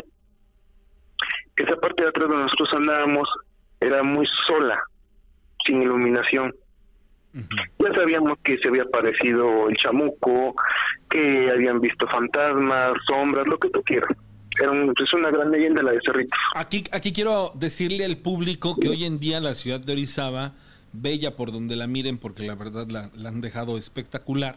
Este, este lugar de, de, lo, de lo que nos está refiriendo son una especie de galeras o bodegas pues digamos así que la propiedad es, es relativamente grande. Hay unas naves en donde se pone una especie de tianguis de verduras que si usted la verdad va a hacer su mandado y que tiene que comprar verduras si llega a ese lugar se va a volver loca porque y loco porque oh, es una cosa sensacional. Aparte tienen por ahí unos comedores en donde puedes ir con la familia a desayunar o comer venden nieves inclusive luego los, los fines de semana creo que también hay tianguis de ropa pero pero lo impresionante de este lugar no solo es esta situación sino que imaginen ustedes este lugar todo bardeadito, bonito, después en la noche cuando ya no hay nadie, la magnitud de, oscuridad y sobre todo el estar tú solito parado en medio de, semejante monstruo, lo impresionante que tiene, una iglesia de frente y tiene diferentes salidas, entonces si hay así como que el río pasa hacia un costado, hacia el lado derecho, hacia la parte de abajo, pero el lugar en realidad tiene, tiene su historia. Te escucho, te escucho, continúa. efectivamente, como lo mencionas, es una penumbra muy grande aún hoy en día, se sigue haciendo esa penumbra. Mencioné que comentaban hace años que se había hecho una feria Expori que se había aparecido el malo, Chamuco, que gente que había recogido chicas en el taxi, de momento ya no había nada atrás del taxi Sucedieron muchas historias, ¿no? Entonces, nosotros con este conocimiento como trabajadores, pues decimos, ah, no es cierto, y pura publicidad para Sport y, y así cosas, ¿no? O sea, el, escepticismo, pues. Ajá. Entonces, este, te repito, subíamos esta rampa, que se puede decir que es el techo de la bodega, y este, y ahí aventábamos, ahí se quedaba, le decíamos el gondolero de, de broma, ¿no? Porque era que echaba la basura a la, a la góndola. Entonces, este, nosotros íbamos a cargar basura, se la llevábamos y en ocasiones lo veíamos parado, pero sobre la barda. Y pues en la oscuridad de la noche pues no se veía el uniforme, pues el uniforme se encima un, un overol. ¿Qué es lo que tú veías sobre la barda? ¿Qué, veían? ¿Qué veían? ¿Una sombra? Una persona parada. Una, pero no, esta persona cómo, cómo vestía? ¿O, o cómo No porque había mucha penumbra. Ok, digamos que veían un bulto oscuro al, al eh, en, una especie de claro, ¿no? O sea, imaginen ustedes, amigos, bardas de casi cuatro metros, porque también las, las bardas de este lugar son altas, son amplias. son amplias. Entonces, si tú estás situado al, al interior, en la, en la parte de las explanadas donde no hay naves, pues obviamente ves la inmensidad del lugar. Ahora imagínate ver unos pinares, porque hay unos pinos muy grandes alrededor, en donde tú puedas ver a lo lejos, en una barda de cuatro metros, una persona parada arriba. Digas, ¿Cómo llegaste ahí, no? Porque, porque ves el bulto, sí ves de alguna u otra manera el objeto eh, teniendo movimientos naturales de un cuerpo y dices, ¿qué es eso, no? Además no tienes en esos instantes, pues bueno, unos binoculares como para, binoculares como para ver el objeto. ¿Qué pasa cuando ustedes empiezan a experimentar este tipo de cosas? ¿Se hacen, se hacen la pregunta de, a qué nos estamos enfrentando? ¿Los llega a, contactar? ¿Qué, ¿Qué pasó ahí? Pues inicialmente no. ¿Por qué? Porque era obvio que podía estar en la barda, jugando, ¿no? En cierto modo, o sea, caminando en la orilla. O sea, era lógico, porque era su trabajo. Pero ahí te va. Como tú dices, solo veíamos un vuelto negro, porque pues, la única luz que teníamos era la de afuera, o sea, de las postes dentro del mercado porque al principio te repito que no había tanta iluminación como hoy. Y lo dejamos pasar por alto porque pues es ese canico, es el gondolero, ¿no? Famoso Panale, también le, le decíamos porque era morenito delgado y decíamos que era el panameño. Entonces, en una de tantas, yo lo veo desde donde está actualmente la comida, que es como a la mitad del mercado, los puestos de, de antojitos. Cuando doy la vuelta, el gondolero viene de los arcos, que se puede decir que es como a 200 metros de pues de, donde está la góndola. Y voy a chingar, digo, si yo lo vi parado arriba. Yo le dije, oye, ¿quién está ahí arriba? No, pues estaba yo, pero no dije a nadie. Llegamos, no había nadie. Dije, no, pues vi mal, ¿no? O sea, yo quise pensar bien mal porque pues yo ya he tenido muchas experiencias de este tipo y, y yo prefiero decir bien mal. ¿No? Otros compañeros lo empiezan a ver. Entonces dicen, no, pues es que debe ser aquel cabrón. Digo, no, no digas, cállate, cállate, no digas eso.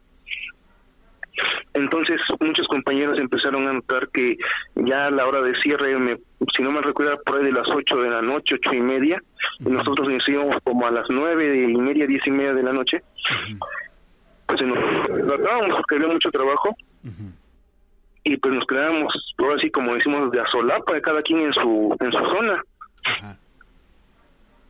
Y muchos decían, no, pues es que yo vi que pasó el supervisor, nos marcamos, ahí va el supervisor, güey. O sea, que no te agarre tonteando, pues ahí va. No, pues nunca llegó, le marcaba yo, nunca llegó. No, pues quién para dónde se fue, yo vi que pasó para tu área. Y empezábamos a ver sombras o personas pensando que eran nuestros jefes y luego nos decían, no, pues estuvo aquí toda la noche, el cierre de turno estuvo parado aquí en la góndola o estuvo en la entrada, pero es que si yo lo vi, decía X compañero. Fueron pasando los días y no faltó el poli, porque en ese entonces empezaban a quedar los polis en la noche ahí, para evitar robos o lo que tú quieras. Y uno de ellos nos platica que en el pasillo de las flores esa es una nave muy grande que es a la mitad, hay un pasillo y en ese pasillo hay puras este, arreglos de flores. Hay un tubo, hay un ducto metálico.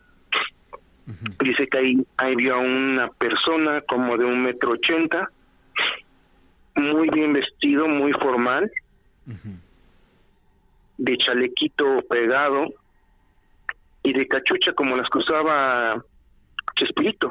Pareciera que me estás describiendo Tintán en la película. Ándale, ándale, exactamente, exactamente, ves que pintamos todos los pantalones de vestir, camisas, exacto, chalequito y, y, sus gorritos así. Bueno, dicen, que nos platica este policía, que lo vio parado, por, doblando la rodilla, recargado en el tubo, formando un cuatro con las piernas, y viendo una revista. Ajá cuando pasa el poli, dice Chirión, voltea, lo ve, se mete, le dice, hey amigo, lo único que hace este, esta, este personaje, voltea, lo ve, cierra su revista, se la mete en la bolsa de atrás y se mete a lo que hoy actualmente es lácteos y, la, y carnicería. Lo va a seguir el policía, pues son unos no sé, unos 50 metros, 70 metros. Todo estaba cerrado a los costados, La única, la única entrada que estaba era la de abierta, era la del pasillo que te estoy diciendo, y la de alimentos, que es la, pues, la consecuente, la siguiente. Lo va a buscar y nunca lo encuentra. Cierran y se mete con otro policía. Dan recorridos y nunca encuentran nada. Curiosamente pasan unos meses y lo vuelven a ver, pero ahora en los arcos de afuera. Y también lo vuelven a ver y otras veces lo llegan a ver como un bulto negro que más pasa caminando junto a las paredes grandes que hay en la parte posterior donde está la capilla. Entonces todos nos empezamos a espantar porque ya eran muchos que veían pues varias cosas que asustan, ¿no? Que no tienen explicación. En una de tantas, pues la ya todos teníamos miedo, ya no andábamos solos, ya andábamos en parejas, por lo menos. en esa misma bodega de la góndola, es un cuarto aproximadamente de unos 5 o 6 metros de ancho y a lo largo son como, como 30 metros, más o menos.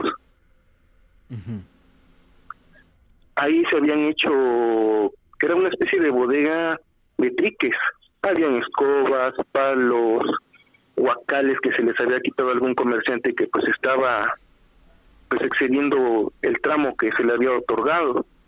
O gente que simplemente abandonó el, lugar, nada más estuvo una temporada y se fue. Entonces nosotros en, ese, en ese entonces teníamos una discusión fuerte con el administrador del mercado porque no nos quería dar hora de comida, entonces prácticamente comíamos escondidas para que no nos diera comer, nos metíamos a esa bodega. Y nada tenía un poquito colgado en la entrada.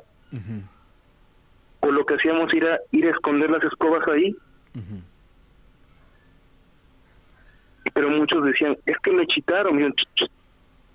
Y yo no digas, o sea, uno pues con tal de no entrar en el miedo, escuchaste cosas, ¿no?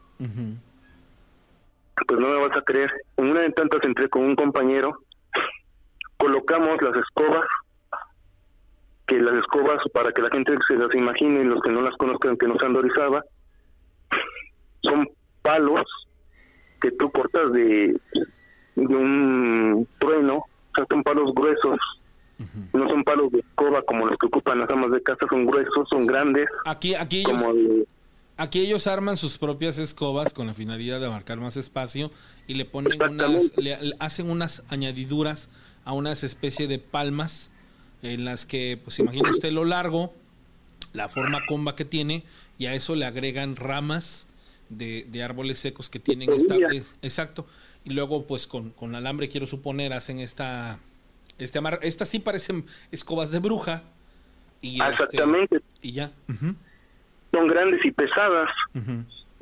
Entonces, haz de cuenta que nosotros llegamos y para que no se diera cuenta el supervisor que nos vimos que estábamos ahí o que a poner nuestras escobas, las llevamos hasta el fondo donde todo el mundo dice que le chitaban. Escobas en, ¿qué te gusta? Un ángulo de, no sé, unos 60 grados, un ángulo seguro para que no se caigan, o sea, las, las, inclinamos sobre la pared, nos damos la vuelta, avanzamos unos 3 metros y nos avientan las dos escobas. Y el tamaño que tienen semejantes escobas no es para que las aviente cualquiera, ¿eh? No, son pesadas, pesan.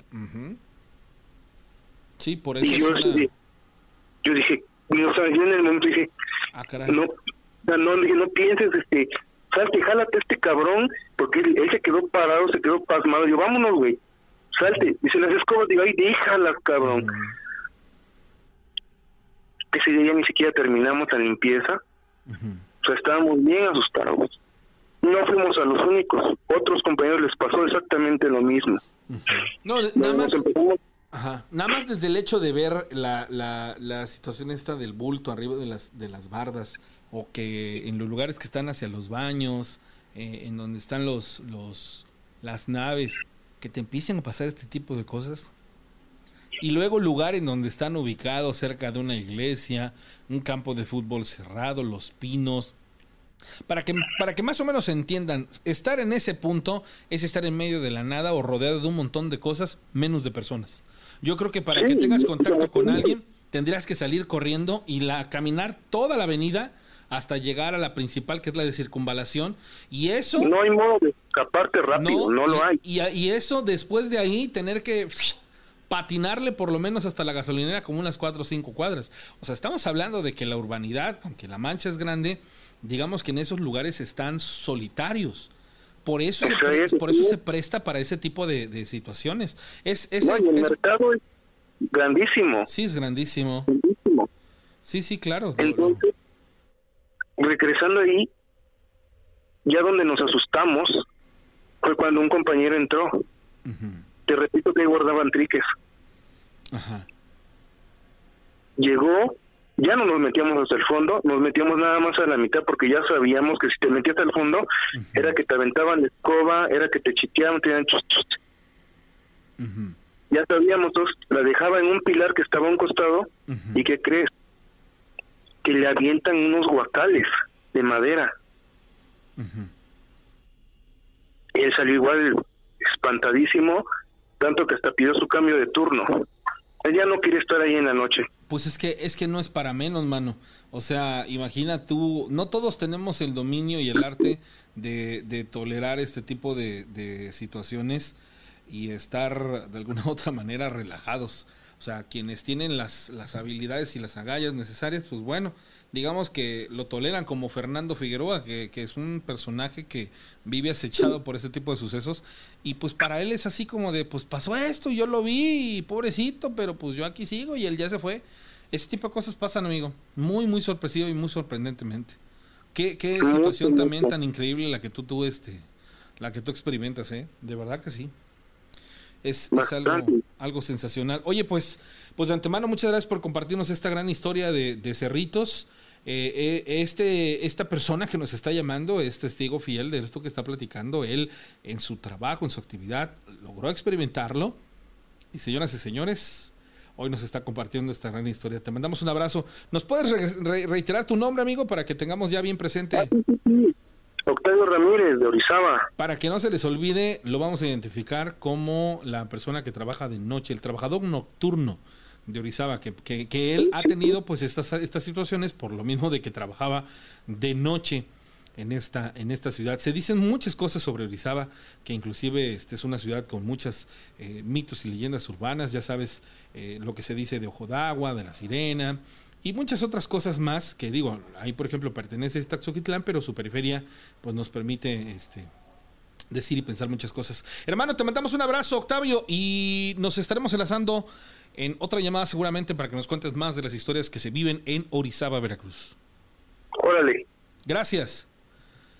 Bueno, les voy a platicar algo que me compartió mi amigo Charlie, pero no sin antes, quiero saludar y aprovechar a, saludar a mi amigo José Gámez. Él, él, él, es un personaje que nos ve por Spotify, más bien nos escucha por Spotify, pero hoy creo que tiene la enorme eh, oportunidad de vernos en vivo. Amigo José Gámez, si nos estás viendo en estos instantes, me da mucho gusto saludarte, enviarte un enorme abrazo a la distancia y esperando que estés excelentemente bien. Mi amigo Charlie nos compartió el día de ayer mientras hacíamos la transmisión un este una situación muy en particular con referencia a un taxista que se había desbarrancado en Cuautlapan, haciendo mención de que si no era el, el, taxista desaparecido Yamamoto. No, no era por la cuestión del número del taxi. Hoy, un taxista también de Orizaba, cruzando la caseta, le dio un infarto y fallece. Entonces, él hace una... Una, hace, un, un comentario y, y, esto yo creo que se platicó en redes sociales. Esta semana fue de casos de taxistas. Eh, eh, Yamamoto, el que se fue al barranco, y uno que acaba de morir de un infarto. Es, es de alguna manera de interesante y como de analizar. Llamada telefónica, bueno. A ver, tengo ahí a la persona conectada en estos instantes. Hola. ¿Sí me logras escuchar? Ah, sí, como que se cortó un poquito. Perdón, qué buena onda que, que ya estamos en línea. ¿Quién habla? Sí, habla Víctor Caldera de, San José, California. Perfecto, saludos Víctor, un abrazo a la distancia hasta San José, California. ¿Qué onda? Te escuchamos, cuéntanos tu historia. Ah, no sé si recibiste el, relato que te mandé en audio la semana pasada, creo, hace dos días. Ok, sí, lo, de hecho lo compartí. Este, ¿quieres que la relate otra vez o doy la continuación de cuando jugamos a la Ouija? No, nos quedamos en esa parte que nos ibas a contar qué fue lo que pasó cuando jugaste a la Ouija. Esto fue cuando recién conocí a mi novia. ¿Esto, dónde pasó, amigo? ¿En los Estados Unidos? Sí, acá en San José, California. ¿Cómo tuviste acceso a una Ouija? ¿Quién te la dio? ¿Dónde la ah, compraste? Aquí, aquí la venden en ah, todas las Targets, Walmart. Acá la venden, como si fuera un juguete, ajá, como si fuera un juguete cualquiera. Aquí en México era de Monte Carlo la empresa juguetera que la hacía. Yo compré una Ouija, me acuerdo, en Teles del Centro, aquí en Córdoba, cuando tenía juguetería hasta el fondo. Y me acuerdo que, uff, ¿para qué se me ocurrió comprarla, mano? La tuve que esconder y después mi, abuela materna me la tiró a, la basura. Pero bueno, no, jamás experimenté yo nada y solamente lo doy como un, como un dato. Sin embargo, hoy en día en, en eh, hay empresas jugueteras que hacen esta, esta tabla de la Ouija. Aquí en México yo no he visto que la vendan, ¿eh? Aclaro, no es que sea una realidad. A lo mejor sí lo hacen, sí la venden. Entonces, ¿tú la compraste en donde? ¿En Walmart? Ah, mi hermano fue que la compró, En, en Walmart en Walmart o Target, no recuerdo uno de esas dos tiendas, pero pues igual la venden en cualquiera de las dos tiendas. Ok, ¿y qué fue lo que pasó? pues empezamos, pues era, como le digo, pues era mi novia ahorita, mi esposa, mi hermano, una amiga de mi, de mi esposa y yo. Empezamos a, pues a, a preguntar, ¿hay alguien aquí? Y como que empezó, se empezaba a mover la, el, puntero y nomás nos decía goodbye, como que adiós, no quería jugar. Y, y volviendo al, al, relato pasado, cuando pues me, me, recordé, yo le dije a mi canal, güey, lo que pasó la otra vez aquí. Y empecé a hablar, le dije, ¿sabes qué? Mi nombre es Víctor Caldera, tengo 20 años, porque eso fue hace, pues ya van a ser 16 años casi, 15, 16. Eh, sí, como 15, 14, 15 años, no, es más o menos. Y pues empecé a decir así, pues al aire. Mi nombre es Víctor Caldera, tengo 20 años, no sé si recuerdas lo que pasó hace unos días, hace unas semanas aquí en la cocina este, ¿me podrías decir tu nombre si estás aquí? Y se empezó a mover el puntero deleteando la palabra Vanessa. ¿Nadie estaba tocando el puntero? ¿Ese se movía solo o, o sí lo tenían sostenido? cada quien tenía, como mi hermano, a mi novia, o bueno, mi esposa, la amiga de mi señora y yo teníamos un solo dedo, el, dedo índice, todos diríamos que apenas si tocándolo o si es que ni siquiera tocándolo, como arribita del puntero. Sí, sí, sí, como tiene que jugarse, ¿no? Que es con la yema de los dedos ligeramente tocándolo. Ajá, pero era solo solo una mano, no teníamos las dos, era solo una mano. Eso, eso, e, eso, amigos que nos ven, cuando son las dos manos, de alguna manera la, la energía que choca con las otras manos pudieran provocar un movimiento, pero una sola mano digamos así que, pues, no habría así como sí sí sí. Sí era como más más creíble que nadie lo estaba moviendo para decir hey nomás vamos a poner un solo dedo y apenas tocándolo claro. Y le digo le tiro la palabra a Vanessa. Dije ok pues mucho gusto Vanessa. Así se supone Yo tengo que 20 años así se supone que se llamaba eh así se llamaba el, el, ente al que estabas contactando, ¿estamos de acuerdo? Ajá, que pues como volviendo al, al, relato anterior, como, como yo la miré, era una señora viejita, chaparrita, pelo largo, blanco, chaparrita y eso sí lo recuerdo. No se le miraban los pies y se me olvidó decir en el relato, nunca se le miró los pies como que la falda larga y, de allí hasta donde le llegaba la falda, nomás llegaba hasta ahí. Pero el pelo si le llegaba, digamos, con la noción diciendo que hasta los talones le llegaba los, el pelo. Y ya cuando pues, volvemos a la Ouija, le digo, ok, yo tengo 20 años, ¿tú cuántos años tienes? Y se volvió a mover el, puntero poniendo el 9 y el 0, 90. y, y pues para no hacer enojar al ente o le dije, necesitas mandar un mensaje a algún familiar tuyo y se empezó a mover el, el puntero otra vez a vuelta y vuelta y vuelta y vuelta y nos mandaba a otra vez decir goodbye como adiós volví a preguntar necesitas que mandar una razón algo a algún familiar tuyo se volvía a, dar vuelta vuelta vuelta y nos decía goodbye. Entonces como que ya dijimos, ok, no, ya no quiere jugar, no quiere, ya no quiere hablar, no quiere contestar. Paramos. Y en ese rato, pues mi, hermano les pregunta a mi, a mi señora y a su amiga, ¿quieren agua? No, pues ella sí. Entonces yo les dije, pues vénganse, pues yo le dije a mi señora y a su amiga, le dije, vénganse nosotros tres cuando yo agarro, pues, eh, porque estábamos arriba de una mesita de, que sería de medio metro, no sé, dos pies, pues, era una mesita. Cuando yo agarro la ouija y la pongo en el piso y le digo, vénganse, hay que jugar nosotros. Yo la verdad de ahí no me recuerdo hasta que otra vez como miré a, a mi señora y a, y a su amiga espantada. Y me di, como digo, yo no me di cuenta de, esto que le voy a decir. Dicen que, que cuando les dije eso, como que me dormí yo arriba, como si me haya desmayado, si me haya dormido arriba de la de la tabla Ouija. Y como yo tengo el pelo largo, haz de cuenta del Salvador Cabañas y arriba las águilas.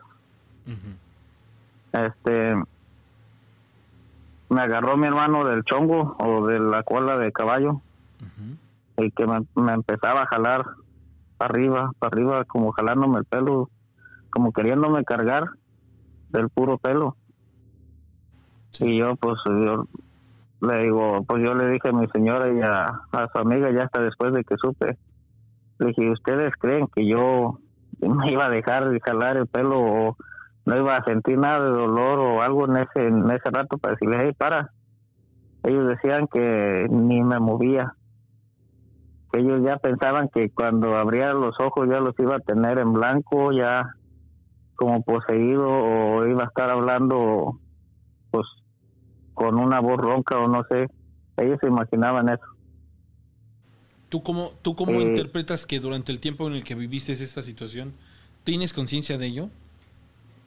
La verdad, como te digo, no. Yo yo nomás recuerdo que les dije, digo, pues nosotros hay que hay que jugar, véngase. Y de ahí ya no, yo no recuerdo nada. Ahora, tú en esos entonces, a los 20 años que tenías, ¿crees tú que eres una persona que se sugestionaba? ¿Creías en lo paranormal? ¿Alguna vez te hablaron y te dijeron, oye, es que tú eres de espíritu débil? Porque tú lo que experimentaste fue una prácticamente una posesión. Digo que al final de cuentas no, no te dominó o no te hizo hacer cosas extrañas, pero. Pero te pasó, te sucedió. Qué increíble.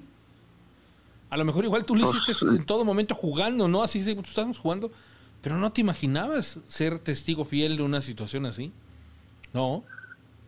Pues le digo, pues la verdad, no. Yo más, mi curiosidad fue cuando, cuando pues yo miré a la, al ente ese que se apareció en la casa y como le digo, estábamos con la Ouija y a lo, porque según mi hermano la había comprado porque la amiga de, de mi señora acaba de fallecer su abuelito.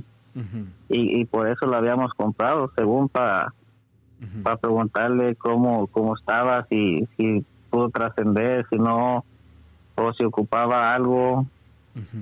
Pero como le digo, como en ese rato yo me recordé del lente que había mirado, pues fue las, las, que yo empecé a, a, preguntar.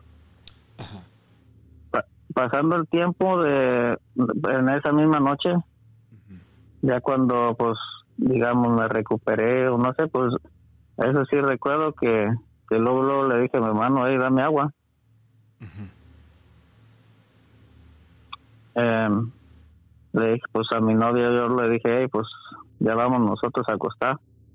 Y mi hermano y su y, la amiga de mi señora se quedaron jugando. Y ellos sí, pues yo la verdad, pues ya no, no estuve allí con ellos para, para, para escuchar o ver lo que estaban preguntando. Más sin embargo, una luz del baño se prendía y se apagaba. En ese instante cuando tú estabas cuando tú estabas siendo como poseído, ¿no?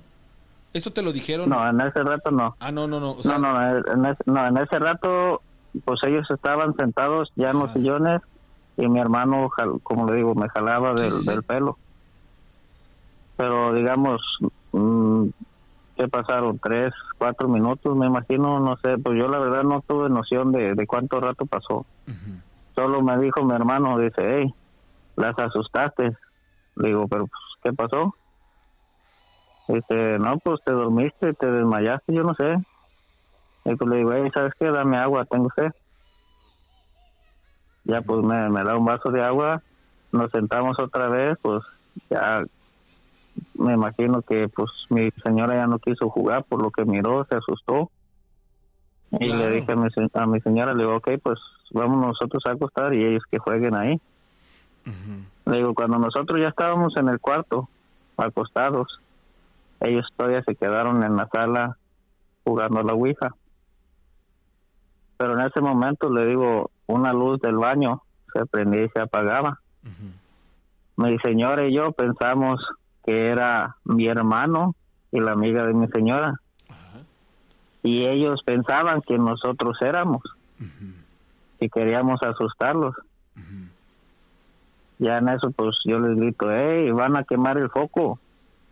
Y me grita mi hermano, eh, dice, pues nosotros pensamos que eras tú. No había nadie haciendo esa función. No, nomás estábamos nosotros cuatro en la casa. Claro, claro, claro. Y después de que pasó eso, podemos, podemos, podemos definir o podemos interpretar que era cuando el ente se estaba haciendo o se estaba materializando en ese lugar. Era eh, eh, eh, el hecho de que les estuvieran encendiendo, apagando la luz era más que evidente. Asun, no entiendo por qué no les pasó absolutamente nada. Era una clarísima eh, situación en la que lo que ustedes lograron contactar se les estaba materializando.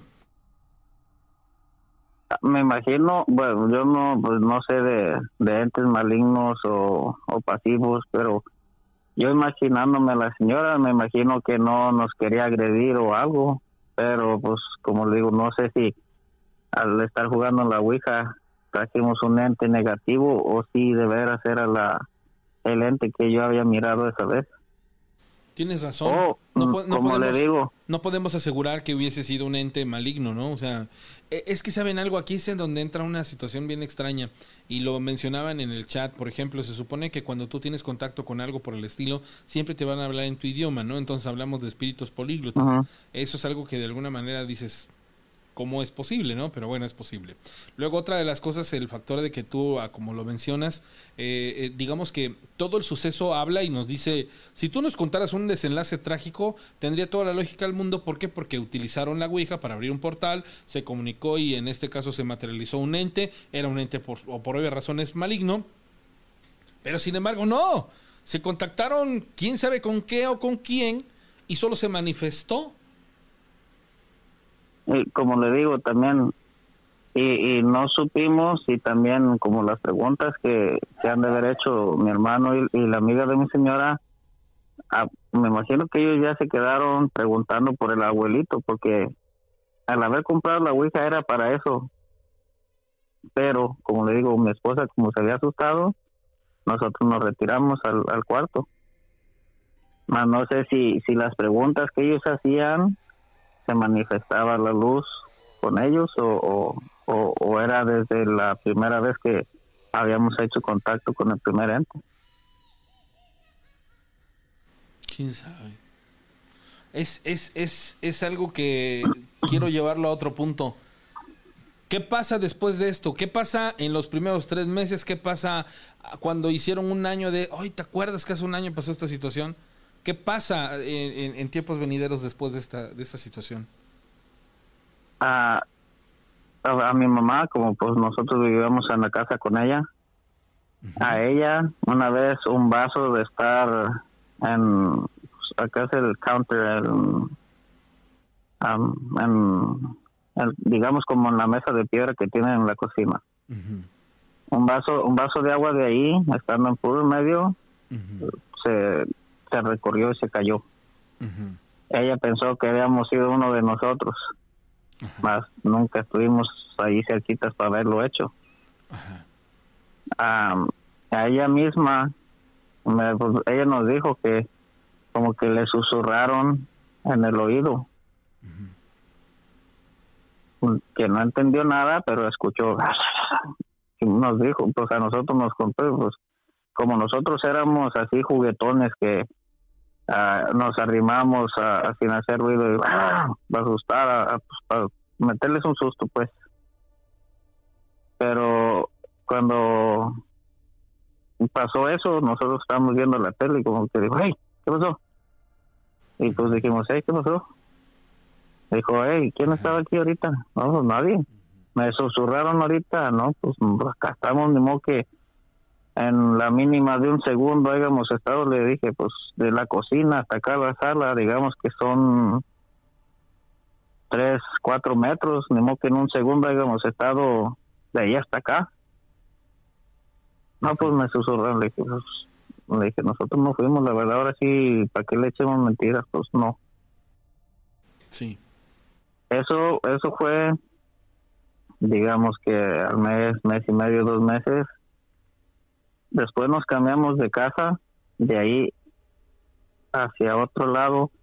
Y, y esto, fíjate, fue una foto, la teníamos mi mamá, el, mi padrastro, el que está casado con ella, mi hermano, lo tenía yo, éramos cuatro, cuatro personas, cuatro celulares y una computadora. Una vez mi hermano amaneció con el en el brazo, haz de cuenta que ves una mano esquelética, pero grande, larga, digamos que que será de la muñeca a los dedos eran de 30 centímetros. no, pues es que, pero es que en centímetros no. Casi, casi un pie, 12 pulgadas. 12, 12 pulgadas que los, digamos como la regla, pues me, me baso en la regla de 30 centímetros, eso sí me acuerdo. Ajá. Digamos, poquito poquito más larga de la regla de 30 centímetros. Como unos 40, 50 aproximadamente, medio metro. Más, eh, eh, como unos 40, digamos 40, tampoco medio metro, no, no creo que haya sido. Digamos de la, de la, la mano que tenía él era de la muñeca a los cinco dedos, porque eran cinco dedos. Y, y detallados los huesitos, cada hueso de los dedos. Y él, como digo, esa, pues tomó una foto mi hermano, nos la mandó a todos. A mi padrastro, él la guardó en la computadora. Digamos que pasó el tiempo, pues todos teníamos esa, se las enseñamos a, pues, a varias gente. Pasó el tiempo y cuando nos volvimos a acordar de, le dije a mi hermano, le digo, hey, eh, ya no tengo la foto de, la mano que tenías pintada porque le estaba contando a alguien del trabajo. Le dije, ¿no la tendrás? Me dijo, no, pues la tenía en el otro teléfono, pero pues lo necesito cargar para ver si está todavía guardado. Pero me dijo, mi padrastro, Adrián, lo tiene en la computadora. Es difícil que se te borre algo de la computadora. Cuando le pregunté, no lo tenía, no lo tenía en el teléfono, no lo tenía en la computadora. Yo en mi teléfono que tenía, cuando, donde me lo había mandado, no tenía esa foto. mi hermano con el teléfono que lo tomó, no estaba la foto, se borró de todos los, los ah, teléfonos y de la computadora, como si no haya existido esa foto. Pero me imagino, pues yo le relaciono por el haber jugado a, la Ouija esa mano porque era demasiado grande. Sí, sí, sí. Sí, sí, tienes toda la razón. Algo, algo sin lugar a dudas sensacional, muy bien explicado. Aquí está una razón por la cual siempre adentrarnos en el mundo de lo desconocido nos puede causar consecuencias irrefutables y a veces que ni siquiera podamos remediar. En el caso de, de, nuestro amigo de la llamada telefónica, pues gracias a Dios no pasó de una experiencia como tal, pero muy detallada, muy de muchos sucesos en, en, específico y en torno a cuestiones paranormales. Y hoy está aquí contándolas. ¿Tú recomendarías o tú le dirías a la gente que jugara a la Ouija? O, definitivamente ya te convertiste en una persona que dice no, no, no lo, no lo volvería a hacer? Mire, ya estoy casado, gracias a Dios tengo tres hijos hermosos, dos hijos, una hija. Y como mi hermana, mi hermana Alejandra, la más chica, me dijo, tengo curiosidad. Le dije, mira, ¿sabes qué? Le digo, tú ya tienes una niña de meses, yo ya tengo mis hijos. Estuviéramos solos, así, digamos, solteros, sin preocupaciones de nada, te diría, ¿quieres jugar? Jugamos. Pero le, le digo, ahorita ya tenemos alguien por quien vivir o, alguien por quien dar la cara. Como para andar haciendo una estupidez de ese tamaño, ¿no? Tienes toda la razón. correcto, ya. Yo la verdad, yo diría no. Más sin embargo, pues como le digo, pues estábamos solteros, no teníamos preocupaciones, digamos, no teníamos preocupaciones de nada. Pero ahorita, ya siendo razonable y pues con la obligación de, tus hijos es todo, es por ellos vives. Entonces, no, yo diría que no, la verdad. y, pasó, esto es otra situación con la misma Ouija, con mi hermano el más grande, pero esto pasó en México, por eso se los cuento en otra llamada rana, para que para darle chance a otra gente. Amigo, pues te, te, agradezco infinitamente el que nos hayas compartido estas dos historias y, y, sin lugar a duda va a ser muy interesante escuchar una tercera. Gracias, de verdad, te mando un abrazo hasta la Unión Americana y qué bueno que de manera inteligente ya asientas cabeza y dices, con, con todo lo que tendría que perder sería una estupidez volver a jugar a la Ouija. Gracias, hermano, un abrazo. Tienes toda la razón. Un abrazo, hermano, que estés muy bien. Eh, igual bendiciones y me saludas al pavo, por favor. ¿Cómo no? Con Buenas noches de madrugada. Ya estás, gracias, hermanito. Va a estar un poquito difícil, ¿verdad? Porque últimamente no nos hemos visto. Y este. Y, yo pensé que nos íbamos a ver en estos días, pero no, ¿eh? La misma vida se ha encargado de que no, este, no, no, no hayamos coincidido. Me comparten un video que dice, eh, aquí se ve una esfera plateada. Déjame poderlo eh, poner para poderlo ver y con mucho gusto dice, hola, ¿cómo estás, Rana? Buenas noches, una pregunta. ¿Cómo puedo correr a la bruja? Tengo una amiga que está embarazada y dice que ya van varias veces que una señora le toca su ventana. Anoche que llegó su esposo, su cuñado, eran las 2.30 de la mañana y estaba una viejita fuera de su casa. Cuando entraron a su casa con la misma salieron a ver y la señora ya no estaba. Y mi amiga le dio muchísimo miedo. Ese tipo de cosas sí son de ponerle mucha atención y más cuando hay mujeres embarazadas y bebés. Yo no sé por qué no existe una ley universal para que este tipo de situaciones no se dieran. Yo siento que, los bebés necesariamente tendrían que tener una protección natural en la que este tipo de cosas no los no les afectara, pero mm, mm, sí les afectan. Saludos a Martín Trujillo, buenas noches desde Cihuatlán del Café, Miguel, a Manuel Amado desde Los Ángeles, California, Manuel Gracias Adrián Morgado, Rosita Ábalos, gracias a Mari Ornela Ramírez desde Navojoa, Sonora, gracias. Consuelo Olivares compartido, gracias Juan González, buenos días, ¿cómo estás Juan González?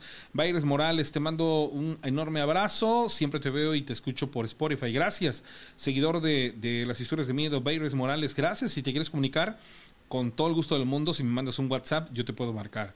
271-718-4498. Lice Jauregui Rodríguez en Aguascalientes. Evi Rodríguez, Marinés Cepeda, Moreno. Este.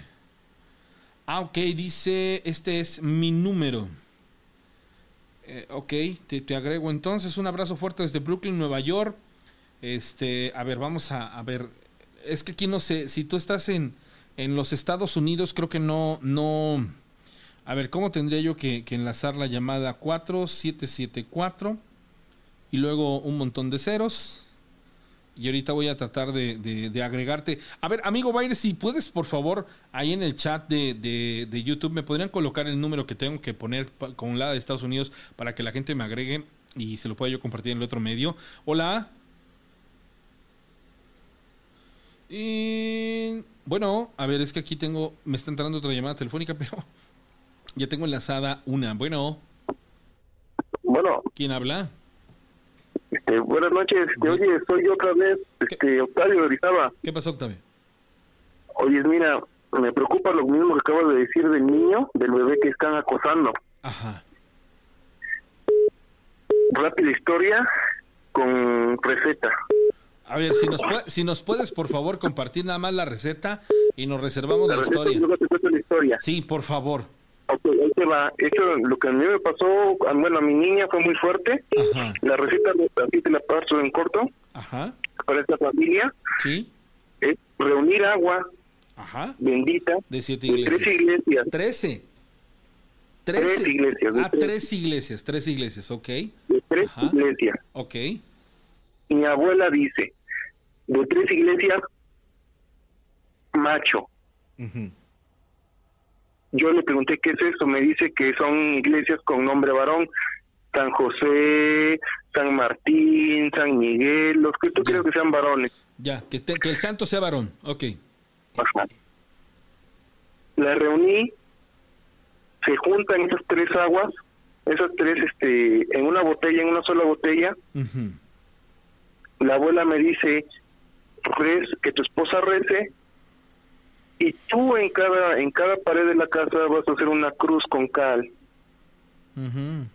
Y cuando esta cosa llegue a la casa, empiezas a arrojar el agua a las esquinas, a las ventanas y al techo.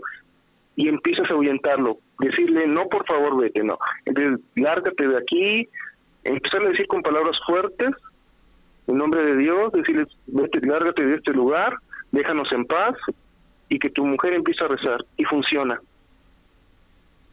Funciona, soy, que repito, soy la, yo lo hice porque ya era algo muy insoportable en la casa y funcionó. Nunca volvió a repetirse. Siempre que la persona que tenga autoridad sobre el niño, por el apego más emocional, más cercano, el vínculo más cercano, es, es quien tiene autoridad para correr este tipo de, de situaciones de, de ejercer por medio de, que la que mi esposa abrazara a la niña que no la soltara para nada y que ella fuera la que se encargara de rezar. No sé a qué se deba el orden en que me lo en que me pidió que se hicieran las cosas pero funcionó. Claro. Claro claro. Y bueno esta te la contaré ahí el martes que estoy desocupado por la noche. Sí sí sí claro. Yo espero tu llamada y este ese día la platicamos sale órale. Que estés muy bien. Gracias. Un abrazo esto de la, de la del agua de las tres iglesias también puede ser de siete iglesias. Digo, esto no está este eh, peleado y digo también una situación que pudiera ser eh, bastante real. Sale, hay una persona que me, me intentó llamar, creo que es Rosy. Le voy a regresar la llamada antes de terminar el programa. Bueno, ya el programa ya terminó, sin embargo, este, nos vamos a conectar con, con Rosy. que es la persona que estaba en la línea telefónica. Hola, Rosy, ¿cómo estás? Hola, buenas noches, Ranita. Te escuchamos, Rosy, te escuchamos, venga. Este, recordando ahorita lo que estaban diciendo sobre las brujas. Ajá. Este, hará que ya como 40 años, mi mamá ¿Era bruja? Ay, no, no manches. que yo sepa, no. Perdón, vi la oportunidad. No, no, discúlpame. Ay, vas a ver, ¿eh? No, discúlpame. Resulta, pues, que mi mamá, este, mi papá salía mucho fuera y regresaba cada 15, 22 días. Entonces, este, pues eran cuatro hijos chicos y pues ella embarazada y que todos los días en la noche ella escuchaba ruidos pues en el techo, pero ella lo único que hacía es que regaba agua bendita y pues a dormir. Y en una ocasión a ella se le pasó este, pues regar el agua bendita, se fueron a dormir, esta noche ninguno de mis hermanos la acompañó a dormir y dice que en el ventanal que daba hacia su cuarto y ese ventanal le daba hacia el patio estaba quebrado de una orilla y de pronto ella vio una sombra pero de esas veces que ella ya la estaba venciendo el sueño y pues ignoró la, sombra verdad entonces este dice que de repente empezó a sentir que la cama se elevó entonces ella decía, son mis nervios porque pues estaba preocupada por el dinero que ya no le iba a alcanzar y pensando en pues que les iba a dar al día siguiente a comer a todos. Ella siguió acá en sus ondas y la cama más se elevaba. Dice que cuando ella este, ya se dio cuenta, ella ya pegaba en el techo. Que ella empezó a rezar, a rezar, a rezar y que pues que no. Entonces ella traía un rosario en la mano lo mi mamá lo quería este como aventar hacia abajo de la cama para para ver pues que ella dice pues en sus creencias que que para ver si la sombra de lo que había abajo pues quedaba atrapada en el rosario entonces dice que, que se quiso asomar y no no alcanzaba a ver quién era porque la cama se empezó a bambalear porque ella inclinó su peso a un solo lado. Entonces dice que ella siguió rezando y entonces este ella dice que empezó a gritarle al Señor de la Salud. Aquí en Zamora, Michoacán, se venera en la, en la parroquia del Calvario al Señor de la Salud, que le dijo que, que viniera en su ayuda, que tenía mucho miedo, que algo estaba pasando, porque entre más así la topaba ya en el techo, la, la cama, pues. Entonces, que en eso este, ella empezó a rezar la magnífica y desde arriba de que la tenían topando en el pecho, la soltaron, la soltaron y vio ella claramente cómo se salió una sombra, como una silueta de una mujer y trepó el ventanal ese y se salió. Se salió, entonces ella pues lo que hizo que se trajo a todos mis hermanos a dormir con ella y que ella tenía esa tentación de qué era lo que había entrado ahí entonces una vecina que ya estaba viejita le comentó, oye, este güera, este, anoche se oían muchos perros, y se oía como la llorona. Y le dijo, ay, doña Anita, ¿sabe qué me pasó a mí? Dice, este, pues algo, entró a mi casa y me hizo topar al techo. Dijo, yo creo que han de querer tu criatura. Dice, pero no te preocupes. Dice, yo voy a regar unas cosas y este, vas a ver que ya no te van a molestar. Dice mamá que sí, ya como a mediodía las señoras andaban allá arriba del techo, echaron agua bendita. Ella no recuerda qué más hicieron y este y fue de la manera que la dejaron en paz. Hasta aquí me relato. No Rosy, a ver, me, ¿eh? llama, me, llama mucho la atención, Rosy, algo que dices. A ver si nos puedes contextualizar. ¿El rosario sirve para lograr capturar eh, entes? O sea, eh, espíritu mm, o cuál, cuál sería la función? Mira, eh, lo que pasa que hace también muchos años a mi mamá este empezó a actuar muy rara, ¿sí? Entonces, este, pues nosotros, como mi papá sale mucho fuera, pues acudíamos con una vecina. Entonces le empezamos a comentar que mi mamá a cierta hora se ponía mal y que empezaba a cortar este la ropa, mi mamá siempre vestía, o sea, de falda muy larga, ella nunca quería usar pantalón, o sea, empezó a cambiar sus actitudes, empezó a maquillar y situaciones así. Entonces la vecina le pregunta que qué tenía y dice que se le, ella veía una mujer y que ella veía una mujer.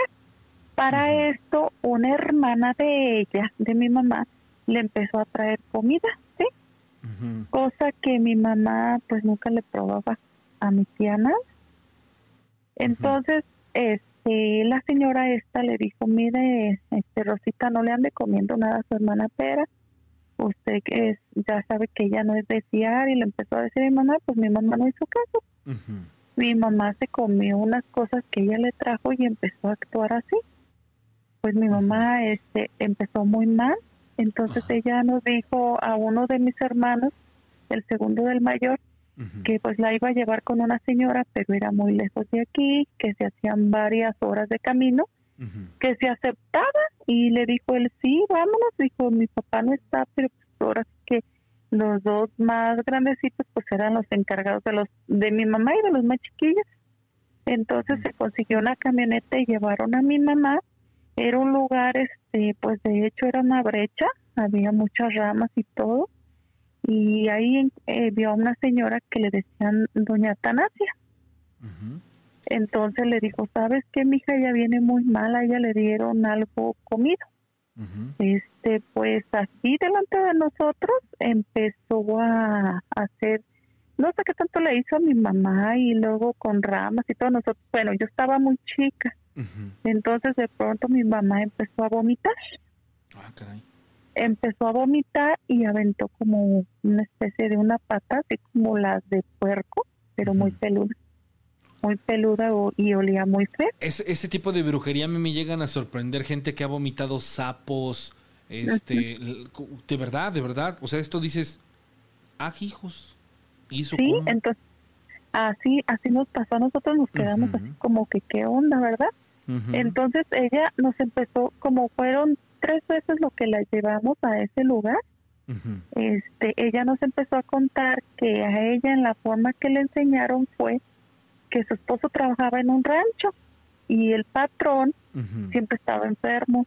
Entonces en una ocasión ella acudió a ese rancho porque había fiesta patronal y su rancho ofrecía comida a todos los trabajadores y que ella iba con su marido hacia el pueblo y llevaba su rosario en su bolsa.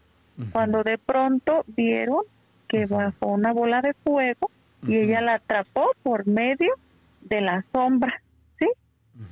Entonces ella aventó el rosario en medio de la sombra quedó este la persona, pues la bruja, y le decía que la soltara y le dijo que no, que hasta que no curara al patrón de su marido. Y le dijo que sí aceptaba, pero que este a cambio pues a ella también le enseñó a limpiar a las personas pues por eso yo digo que a la, pues sí, el rosario tiene un poder fuerte. Sí, de hecho me preguntaban si el japamala tiene una función similar y sí, en efecto, de hecho eh, el japamala trabaja con mantras, que son cuestiones vibratorias, y, trabaja en cuatro pilares esenciales, eh, la salud, la familia, el, la suerte y el amor. Bueno, hay, digamos así que hay varias, varias otras extensiones en las que puedes trabajar.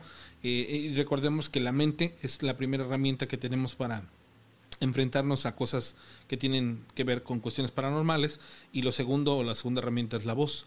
Entonces es una conexión con una situación en particular que es una, una, repetición.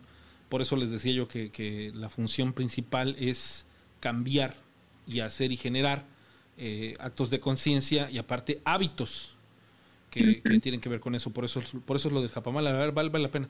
Es, es, interesantísimo involucrarse en eso y pues precisamente digo, muy externo al, al, Rosario Católico, que también es muy poderoso para cuestiones de este índole. Rosy, gracias por tu participación. Te mando un abrazo y que seas muy bien. Gracias, Ranita. Y no te agregué como papucho, ¿eh? No, no, no, es, broma. A mí se me, ocurrió, comentarle a mi, a mi esposa, le digo, le digo, ¿tú crees que anoche les dije que me agregaran como el Sancho y que me dice, oh, ¿por qué? ¿Por qué pides eso? Y yo así, Ay, ya lo dije de broma. Sí, me regañaron, me regañaron por Ándale, te van a chanclear. Por ahí pidiendo. Ya no me agreguen como eso, ya mejor agreguen como ustedes va.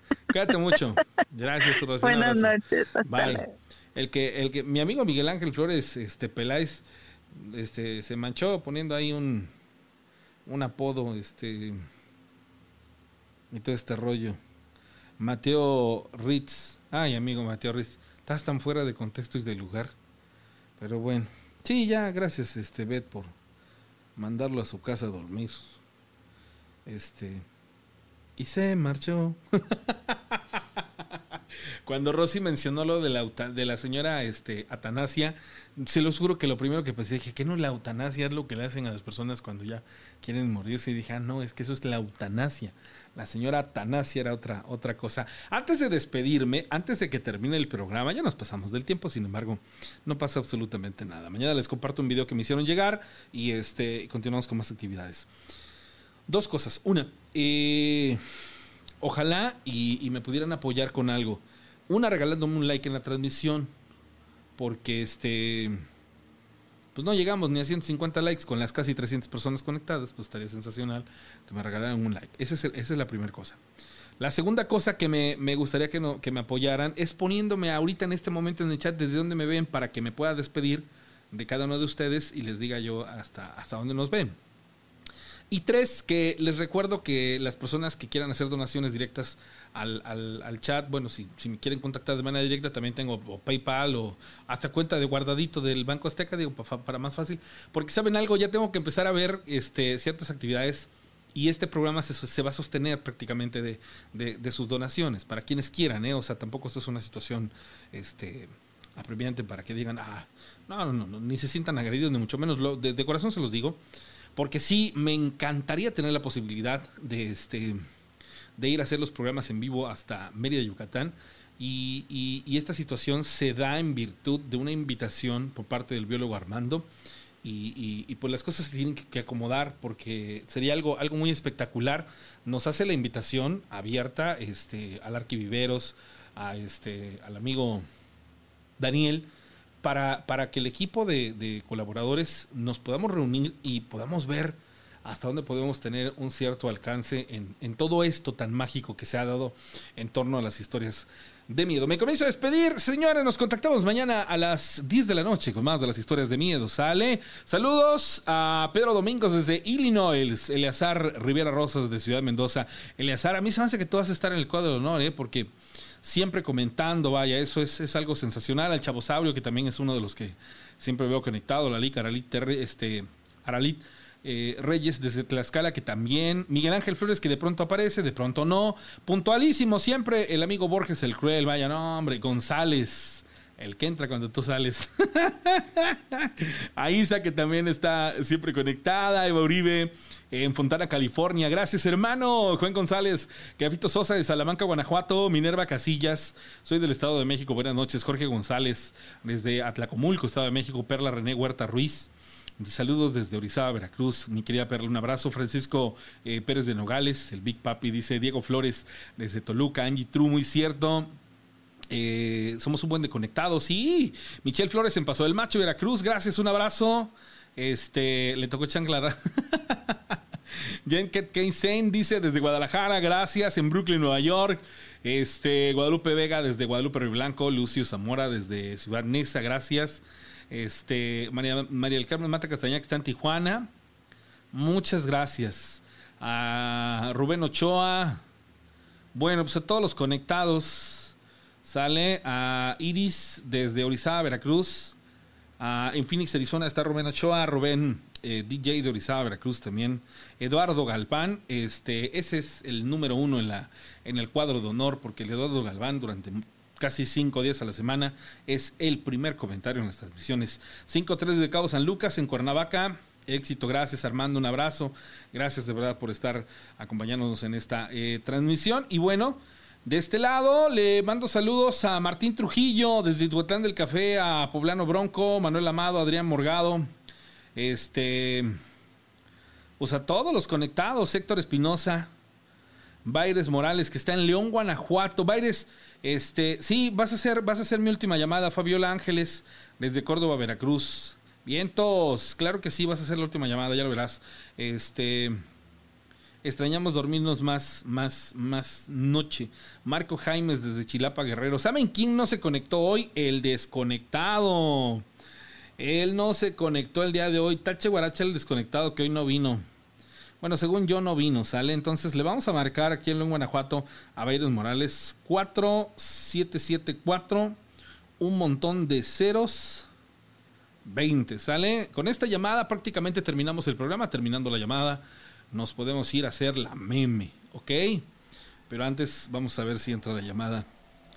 Hola, ¿cómo estás? ¿Baires, ¿Baires es el nombre, amigo? ¿Lo digo y lo pronuncio correcto? Permíteme, permíteme poquito. ¿Qué tal? ¿Cómo estás, Radita? Bien, Baires, ¿lo, ¿lo estoy mencionando bien el nombre? Baires, sí, claro. Perfecto, saludos hasta Guanajuato. A ver, ¿qué onda? Te escuchamos, cuéntanos tu historia. Te cuento una historia, te cuento una historia. Haz de cuenta que esto me pasó. Haz de cuenta que mi casa es eh, 8 por 20, ¿no? Ok. Y haz de cuenta que la, la casa se divide en dos, eh, construida y lo demás es eh, 8 eh, de frente, 20 por, pues digamos que 10 de, de fondo, ¿no? Ajá. Y haz de cuenta que mi casa está los cuartos, lo que es eh, las habitaciones, ¿no? Sí. Haz de cuenta que resulta que una vez, te lo juro, te lo juro, yo pues soy una persona gay. Ok. Esa vez, haz de cuenta que pues me gustaba, pues normal, ¿no? Tomar. Pero resulta que esa vez yo me metí a dormir a mi habitación. Mi casa es como mi, mi, mi cuarto. O sea, te metes a tu puerta y pues la, la cama da para, para la para el patio, ¿no? Deja de a- apago el ventilador para que no escuche ruido. No, no te preocupes, no se Ya. escucha, ¿eh? Te, te escucho perfectamente. Bueno, da para el patio. Y hace cuenta que se escuchaba un, ay, disculpa la palabra, un desmadre. Pero pues, ah, yo en mi cuarto me dormía solo, no vivía con mi pareja todavía. Sí. ¿sabes? me acosté en mi, mi- en mi cama. Y enfrente de mi cama tengo mi, pues el buró, la pantalla, todo. ¿sabes? mi hermano, a mi hermano le gusta mucho la, pues la marihuana, ¿no? Pues resulta que mi hermano me dice, ponle cabrón eso, ay, disculpa la prueba, No, no, está bien. ponle cabrón, ponle, ponle cabrón, pues ah, que le pongo, pero yo no es ponerle directamente a la mota como tal. Yo le dije, no, pues que a mí no me, no me, no me gusta. Dije, échame los pinches, los tanques, ¿no? Y me los avienta, los tanques, así como que él, le fuma y me avienta los tanques, ¿sí entiendes? O, ¿cómo te explico? Los borregazos, ¿sí me entiendes o no? Más o menos. Bueno, me los avienta. Bueno, pues haz de cuenta que a los 15 minutos le digo yo a mi mamá, pero es que ya me voy a dormir porque mi mamá no sabía que yo le ponía eso, sí. O sea, no me gustaba, pero mi hermano me los puso, ¿sí, sí entiendes? Sí. Me vengo, me acuesto a mi cuarto. Pues, ah, me acuesto, pero yo estaba así como que consciente. Abro los pinches ojos enfrente de mi, mi cama, que es una matrimonial. Pues, ah, el diablo lo miré. Ah, caray. El Lo miré. ver, espérame, espérame. El mismísimo diablo, ¿cómo lo describes? El diablo, así como tú lo ves, así como mucha gente, te digo, yo te escucho por medio de Spotify. eh, Spotify. Mucha gente te, yo te escucho como te, te, te lo ha dicho. Tal vez tú no me, no me reconoces por lo mismo de que yo te escucho por Spotify. Sí. Y yo te he escuchado mucha gente que platica por ti, con- contigo y mire, el diablo, así directamente, te lo digo, directamente enfrente de mi cama. Y enfrente de mi cama yo tengo la pantalla y enfrente de mi cama yo tengo una mesita de esos de, una mesita de esas de, que están envueltas de cables, ¿sí entiendes, no? Sí. Entonces, arriba de esa mesita, yo tengo un mueble y todavía arriba de ese mueble tengo mi, mi pantalla. El diablo estaba parado, parado y moviendo la pinche cola. Ay, disculpa la palabra. O sea, moviendo tú- la cola para un lado. A ver, ¿me puedes ayudar a describirlo? ¿Cómo lo veías? O sea, era rojo. Haz de cuenta, Ajá, ponte a pensar en esto, ponte a pensar en esto. Descríbelo. Te vas a acostar, te acuestas en tu cama y enfrente de tu cama tienes el mueble y arriba del mueble tienes tu pantalla y antes del mueble miras al diablo parado, Ok. parado, moviendo su cola, su cola, así como tú lo miras, como toda la gente te dice, como la miras, Sí, con sí, sí, su como, cola como lo, como moviéndola, lo ves, moviendo. como lo ves inclusive en las tarjetas de la lotería. Exactamente, esa- exactamente. Moviendo la cola así. ¿Y sabes lo que yo hice? ¿Qué hiciste? Yo andando ebrio, se me bajó la pinche, o sea, no andaba tan ebrio, andaba normal, normalito, ¿no? De esas veces que tú sabes, ando a gusto, pero sea, sea hasta dónde, ¿no? Sí, ¿Sí, claro. entiendes? Sí, sí, sí. Entonces el diablo con su cola así, pero como mi hermano es eh, drogadicto. Y yo no le pongo eso y se me hizo fácil andando pedo, le dije a mi hermano, échame los, los tanques, ¿no? Ujú. Sí, sí, sí entiendes cómo son los tanques, ¿no? Sí. Échame el, el tufo de lo que traes de mota, Ujú. échamelos a la nariz, yo lo huelo y que se me suba así, ¿sí entiendes? Sí, sí, sí. Sí, claro, sí te entiendo. Bueno, Aunque pues no lo ya. crees. él me los echó los, los, los tufos, él se fue para adentro ahí con mi mamá, platicando, y pues ah, el diablo con la cola moviéndola, me paré, me paré, eh, pasé por un lado del, del diablo y me fui hasta la a- porque mi, mi cuarto queda hasta al último o sea digamos como si mi casa es 9 por eh, como 8 por 20 Ajá. digamos el 20 de fondo. Me fui como al tipo 20 por 10 10 metros caminé para no hacerme loco no Ujú. quizás le digo a mi hermano y a mi mamá que ellos estaban tomando ahí en la sala. Y Oye, dije, "Ma, y- pues no, y- ¿qué te vas a ir a dormir? Oye, y yo te, yo, te, yo te quiero preguntar antes de que continúes, ¿no crees y consideras que esto que experimentaste fue efecto y causa de, de- del utilizar estas sustancias? De, de- No, no. porque haz de, no, porque haz de cuenta que te vuelvo a, a repetir, nunca le había puesto, Ya. nunca le había puesto, y haz de cuenta, te cuento esta historia, bueno, es que es como contarte algo que me ha pasado demasiado, yo veo, yo escucho, yo muevo cosas, Ya, ok. No tiene nada que Y ver con, esa situación. O sea, sí, para ti, No. para ti sí fue algo, eh, digamos que en el momento menos apropiado, porque pues precisamente estabas experimentando esta situación, pero también parte de algo que tú ya eh, ya llevabas. sé de- cómo, mi- de hecho yo le he platicado a mi pareja, Ajá. y mi pareja ha visto, mi mamá ha visto. Entonces, por ejemplo, te cuento, cambiando de tema, no si puedo cambiar de tema porque ya vas a, a cerrar tu canal o lo Sí. puedes llevar hasta las dos horas, hasta No. las dos de la mañana. De hecho, ya nos vamos a, a hacer la meme. Mañana tengo actividades. Entonces Este, tú dime, ¿te puedo contar la otra? ¿De qué forma de que decirte que no es por lo que está pasando en el momento o te puedo contar en qué forma de que yo sé que, que sé hacer? Oye, ¿qué te parece si me permites mejor llamarte a las 10 de la noche el día de mañana y ya nos cuentas esta historia? Eh, me gustaría también, está bien. ¿Sí? Entonces así le Sí, no te preocupes. ¿vale? Va que va. Si no, te lo juro que si no, si no fuera a ser niñera de, de, de dos pequeñas, este, desde las 6 de la mañana. Sí, yo te entiendo. aquí. Y fíjate, ¿Sale? en este aspecto yo te lo entiendo porque he escuchado, tal vez tú dices, Baires Morales, Ujú. pues quién es Baires Morales, pero yo te entiendo porque de hace hace dos años yo te sigo por medio de... De Spotify. Ujú, de de la plataforma Spotify. Spotify. Ok, sí, sí, sí. Así le hacemos entonces, hermanito. Te mando un abrazo. ¿Sale? Y te mando el abrazo más fuerte de todo el mundo. Gracias, amigo. Un abrazo. Buenas noches. Cuídate demasiado. Un ¿va? abrazo. Hasta luego. Sí, gracias. Va que va. allá en, en- en el norte del país. Miren, aquí pasan dos cosas. Eh, mañana, esperemos que las condiciones sean diferentes, a las 10 de la noche, para que nos dé la continuación de esto que nos está platicando.